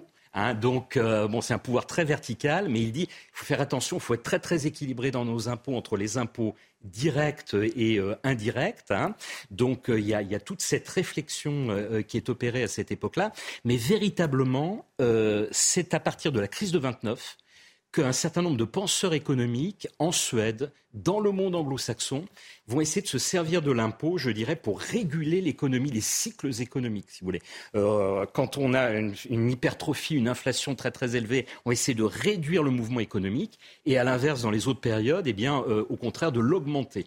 Euh, Myrdal, un, économiste euh, suédois, qui obtiendra le prix Nobel d'économie dans les années 70, par exemple, ou des économistes américains. Il y a un mot, si je peux rajouter, c'est qu'en fait, la tradition, on parlait tout à l'heure des identités des peuples qui vont donner des constitutions différentes, mais c'est aussi vrai pour les impôts. Dans les pays anglo-saxons, alors on est très inventif comme en Angleterre, mais euh, il y a une moindre pression fiscale parce que euh, il, y a, cette idée qui, vient de très très loin de John Locke hein, euh, au XVIIe siècle qu'il ne faut pas trop imposer les sujets ou les citoyens. Et ça a donné aujourd'hui, dans une pente, on va dire, très accentuée, le mouvement libertarien aux, États-Unis. et, à quel moment est-ce que les impôts deviennent un instrument de redistribution? Ou en tout cas sont vécus comme Alors là, c'est encore un peu plus récent. C'est véritablement le tournant de la Deuxième Guerre mondiale, hein, avec euh, l'État-providence, le rapport Beveridge en Angleterre, euh, les États-Unis, la France, la sécurité sociale. On vient au général de Gaulle et à la cogestion avec les communistes. Et c'est à partir de ce moment-là, véritablement, que vous avez les vraies politiques de redistribution qui vont être copiées par les autres États progressivement, bien évidemment, au cours du second XXe siècle. Et, vous dites euh, qu'aujourd'hui, en plus, c'est devenu moral de payer ses impôts. Oui, alors... On, et ça, ce sera encore plus récent. Alors. Voilà, on dit dans notre conclusion qu'il y a quatre euh, révolutions. On les a abordées grâce à vous, merci déjà trois. Mais la quatrième, c'est la moralisation, effectivement. Alors ça, c'est très intelligent parce que très intelligent, un peu complexe, voire contre-intuitif.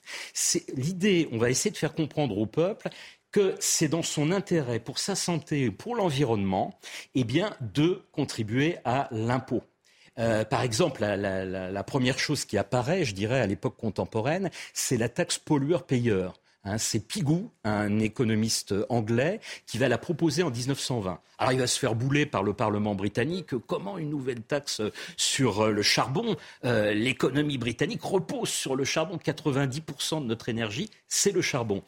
Et puis au lendemain de la Deuxième Guerre mondiale, vous allez avoir un épisode de smog absolument terrible à Londres qui va tuer plus de 2000 personnes. Et là, il va y avoir une prise de conscience collective. Et le Parlement de Westminster va décider de mettre en place cette taxe pollueur-payeur. Et les pays de l'OCDE, au début des années 1970, vont, alors de façon très atténuée, il s'agit aujourd'hui de la renforcer, la mettre en place également. Mais je disais, c'est un peu complexe parce que, regardez par exemple les taxes sur le tabac. Bien évidemment, euh, c'est une manne pour l'État. Et en même temps, euh, si euh, voilà, on taxe trop, on n'aura plus d'argent, donc bien évidemment. Mais d'un autre côté, il y a le problème de la santé publique les cancers. Donc euh, là, c'est pareil, il y a le curseur, où est-ce qu'il faut le placer? Tout ça est un petit peu complexe. Oui, sachant que les cancers, c'est pas sur le plan moral que c'est problématique, c'est que ça coûte de l'argent. Ça coûte de l'argent à l'État, bien évidemment. Une réaction, euh, Philippe Fabry non, simplement pour ajouter quelque chose qui va dans le sens, c'est qu'en fait, en fin de compte, la moralisation, l'aspect, disons, moral de payer des impôts, c'est aussi justement un effet de la mise en place de l'État-providence, puisque à partir du moment où on considère que l'État est un élément qui vient servir non seulement la police et le régalien, mais aussi euh, les hôpitaux, la retraite, etc., eh bien, ça devient un élément de solidarité nationale de payer. Et donc, c'est dans ce sens-là que ça devient moral. Et à partir du moment où vous refusez de payer, c'est justement, on va vous dire, nos hôpitaux, nos écoles. Oui, mauvais citoyen. Voilà, c'est ça qui devient un scandale. Alors que bon, ne pas payer pour l'armée, euh, il y a toujours eu des sympathies. La, fraude fiscale, ça a toujours existé, j'imagine. Ah oui, depuis l'Antiquité. Mais elle a pris une ampleur absolument considérable à partir du moment où les frontières, les barrières douanières, euh, euh, se sont abaissés progressivement. Vous avez une montée en puissance à partir du 19e siècle et du XXe siècle. Rappelons que les deux premiers États au monde à mettre en place un système de fiscalité euh, très euh, positive qui va attirer de l'argent des autres États, ce sont deux États américains, le New Jersey et le Delaware, à la fin du XIXe siècle. Et puis après, dans l'entre-deux-guerres, et on en a beaucoup, on a beaucoup raisonné sur ça à l'échelle internationale dans le cadre de la Société des Nations, c'est la Suisse qui met en place le secret bancaire euh, dans les années 20, au moment où en France, vous avez la gauche qui est au pouvoir, le cartel des gauches, et qui va subir une véritable fuite des capitaux. On dit qu'Édouard Herriot le cartel des gauches s'est heurté au, mur de l'argent. Il chutera en 1926 au terme de deux ans de gouvernement. Tessier oui, je crois que dans les démocraties, ce que les citoyens acceptent plus mal, c'est les prélèvements obligatoires pris dans leur globalité. Parce qu'en fait, il y a les impôts, l'impôt sur le revenu, la TVA, et puis il y a le prix des transferts sociaux, et c'est là, là, quand on voit d'ailleurs le Pourtant, c'est de l'argent euh, qui reste à eux, euh, que ce soit les retraites, la sécurité sociale. C'est ça le poste principal qui explique que les prélèvements obligatoires soient, soient, si élevés. Non, je pensais simplement parler de consentement. Il y a quelque chose qui était très important dans la tradition républicaine, c'est l'impôt du sang c'est euh, la conscription, c'est le service universel, le service militaire universel, et puis le grand sacrifice de 1914. C'était le cas aussi pour les, nobles qui ne payaient pas d'impôts, mais qui devaient verser l'impôt du sang si jamais le roi leur demandait. C'est pour ça que Richelieu et Louis XIII leur en voulaient fortement de se battre en duel, parce qu'ils versaient le sang pour des causes privées, au lieu de le réserver à l'intérêt du royaume. Donc euh, je pense qu'il y a ça, et, le service universel, le service militaire universel, a beaucoup fait pour la formation de l'esprit civique et une certaine, un certain consentement au, au sacrifice que demande l'État de citoyen. Un dernier mot, Claire Mathieu euh, Il me semble que euh, j'apprends beaucoup de choses ce soir. Je ne connaissais rien à l'histoire euh, de l'impôt français, donc c'est très intéressant. Et, même mondial, puisque c'est vrai qu'on a beaucoup parlé de la France, mais c'est la première histoire mondiale des impôts, puisqu'aujourd'hui on fait de l'histoire globale. Hein, et, ça, et ça renouvelle pas mal les choses. Je vous remercie tous les quatre d'avoir participé à cette émission. Je vous remercie de nous avoir suivis. Je vous donne rendez-vous demain à 22h pour un nouveau numéro des Visiteurs du Soir. Je vous souhaite une très bonne nuit.